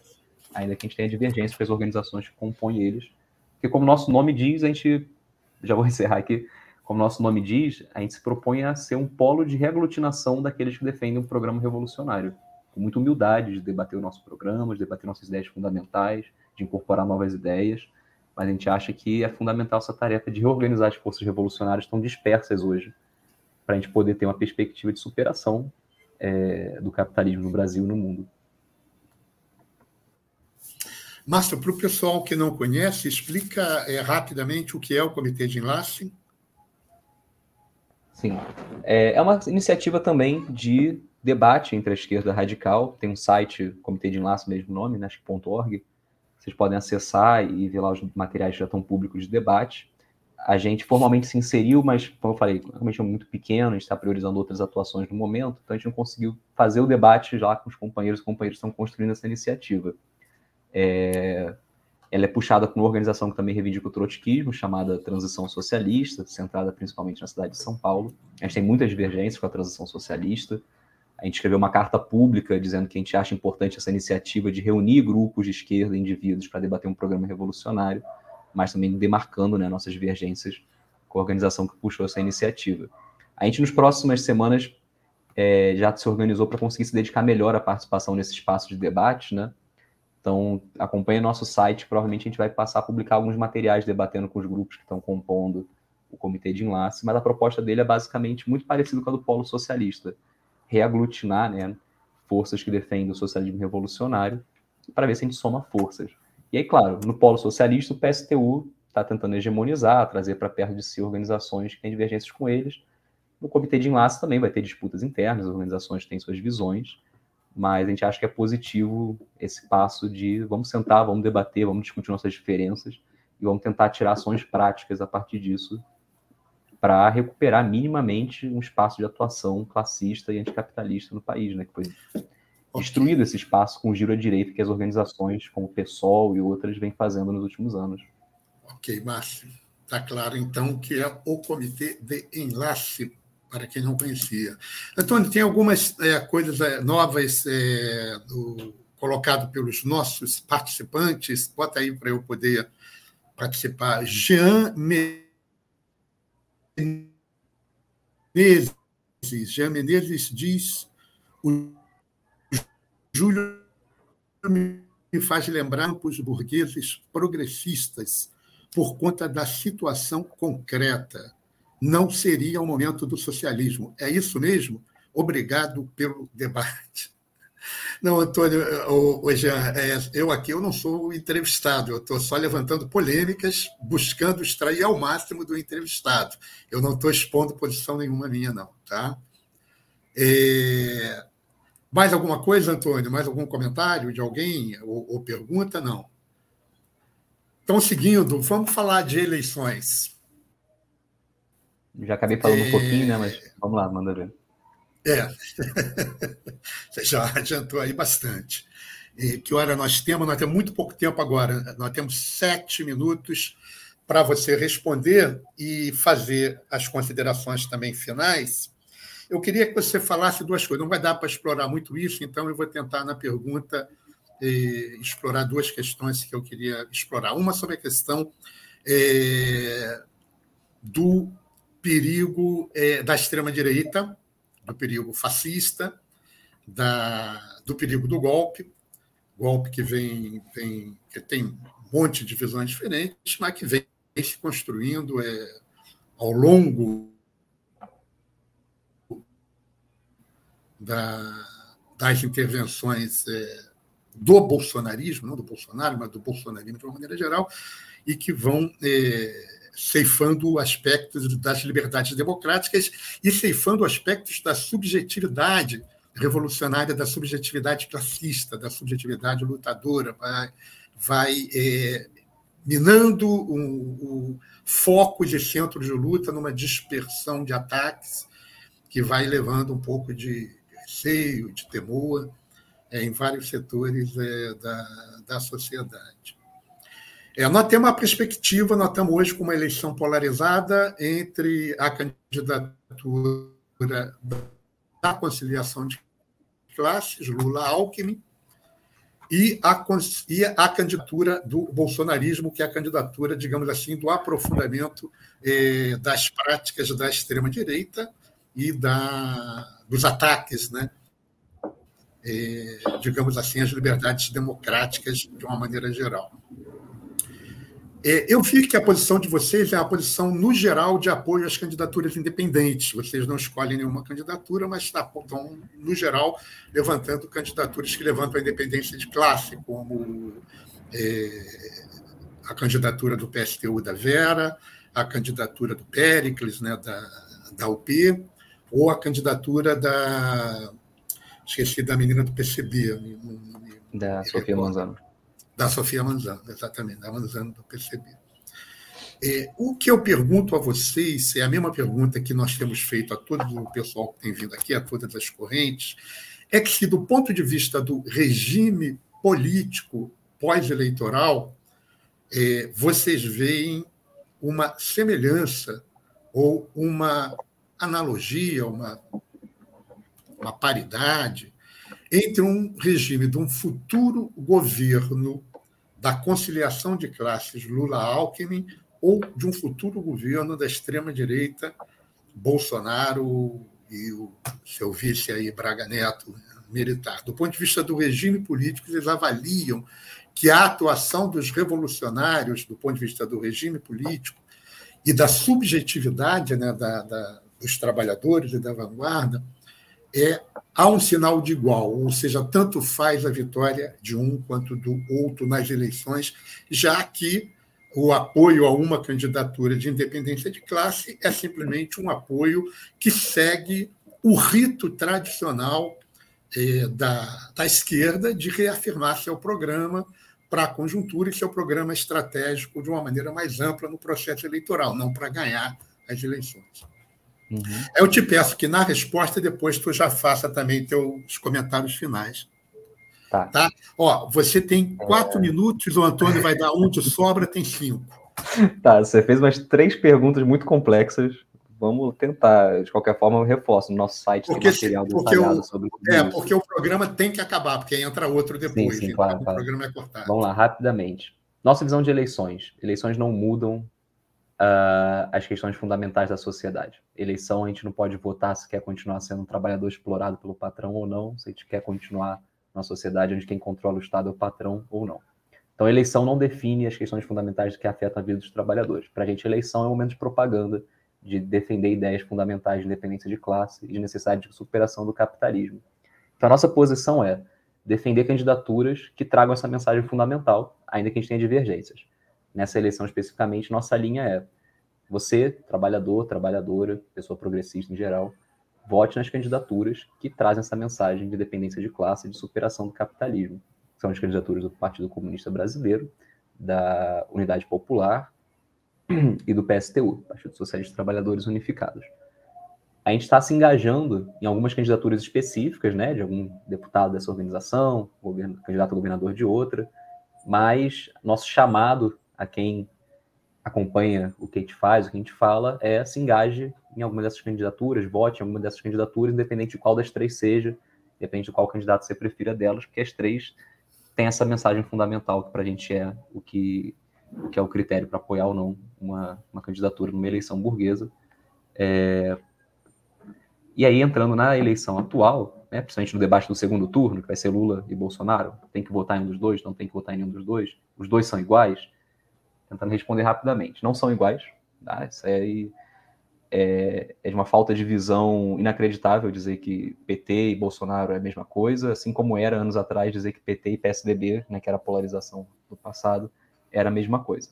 São diferentes, mas são diferentes no seguinte sentido: são projetos de governo burguês diferentes. Não são projetos de governo burguês de um lado e governo dos trabalhadores de outro. São formas diferentes da burguesia conseguir o que ela quer, que é continuar nos explorando, continuar retirando nossos direitos, continuar reduzindo nossa capacidade de ter uma vida digna.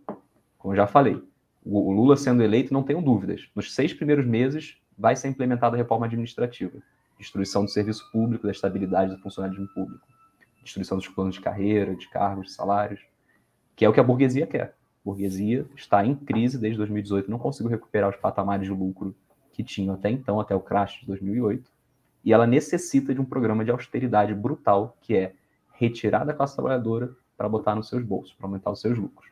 O conflito de classes fundamental da nossa sociedade é capital do trabalho. A gente está num momento em que uma burguesia de um país periférico não pode fazer concessões significativas ou mesmo parciais, como já fez em outros momentos da história, porque suas margens de lucro não comportam isso. Márcio, então, encerrando. Uh, para encerrar, quem está disseminando ilusões de que o Lula vai melhorar as condições de vida da classe trabalhadora está preparando novas derrotas, porque ele não vai, ele vai fazer ataques uma vez eleito.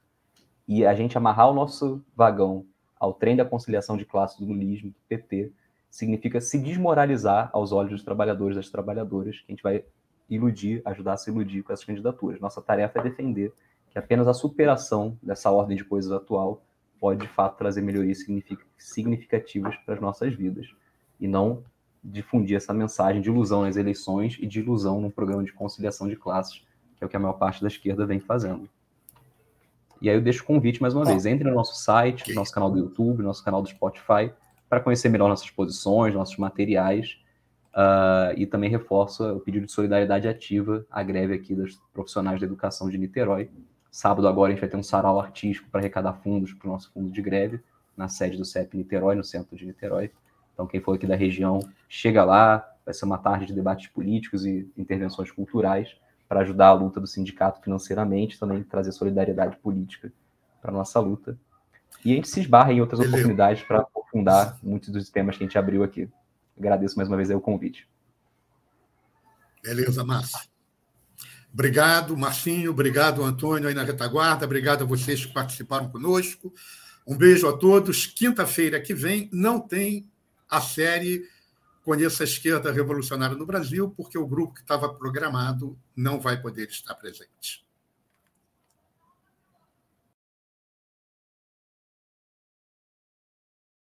Quintas Político-Culturais. Entrevistas, debates, música e poesia. Quintas Político-Culturais, a serviço das lutas. Uma parceria do Coletivo de Coletivos com a Web Rádio Censura Livre.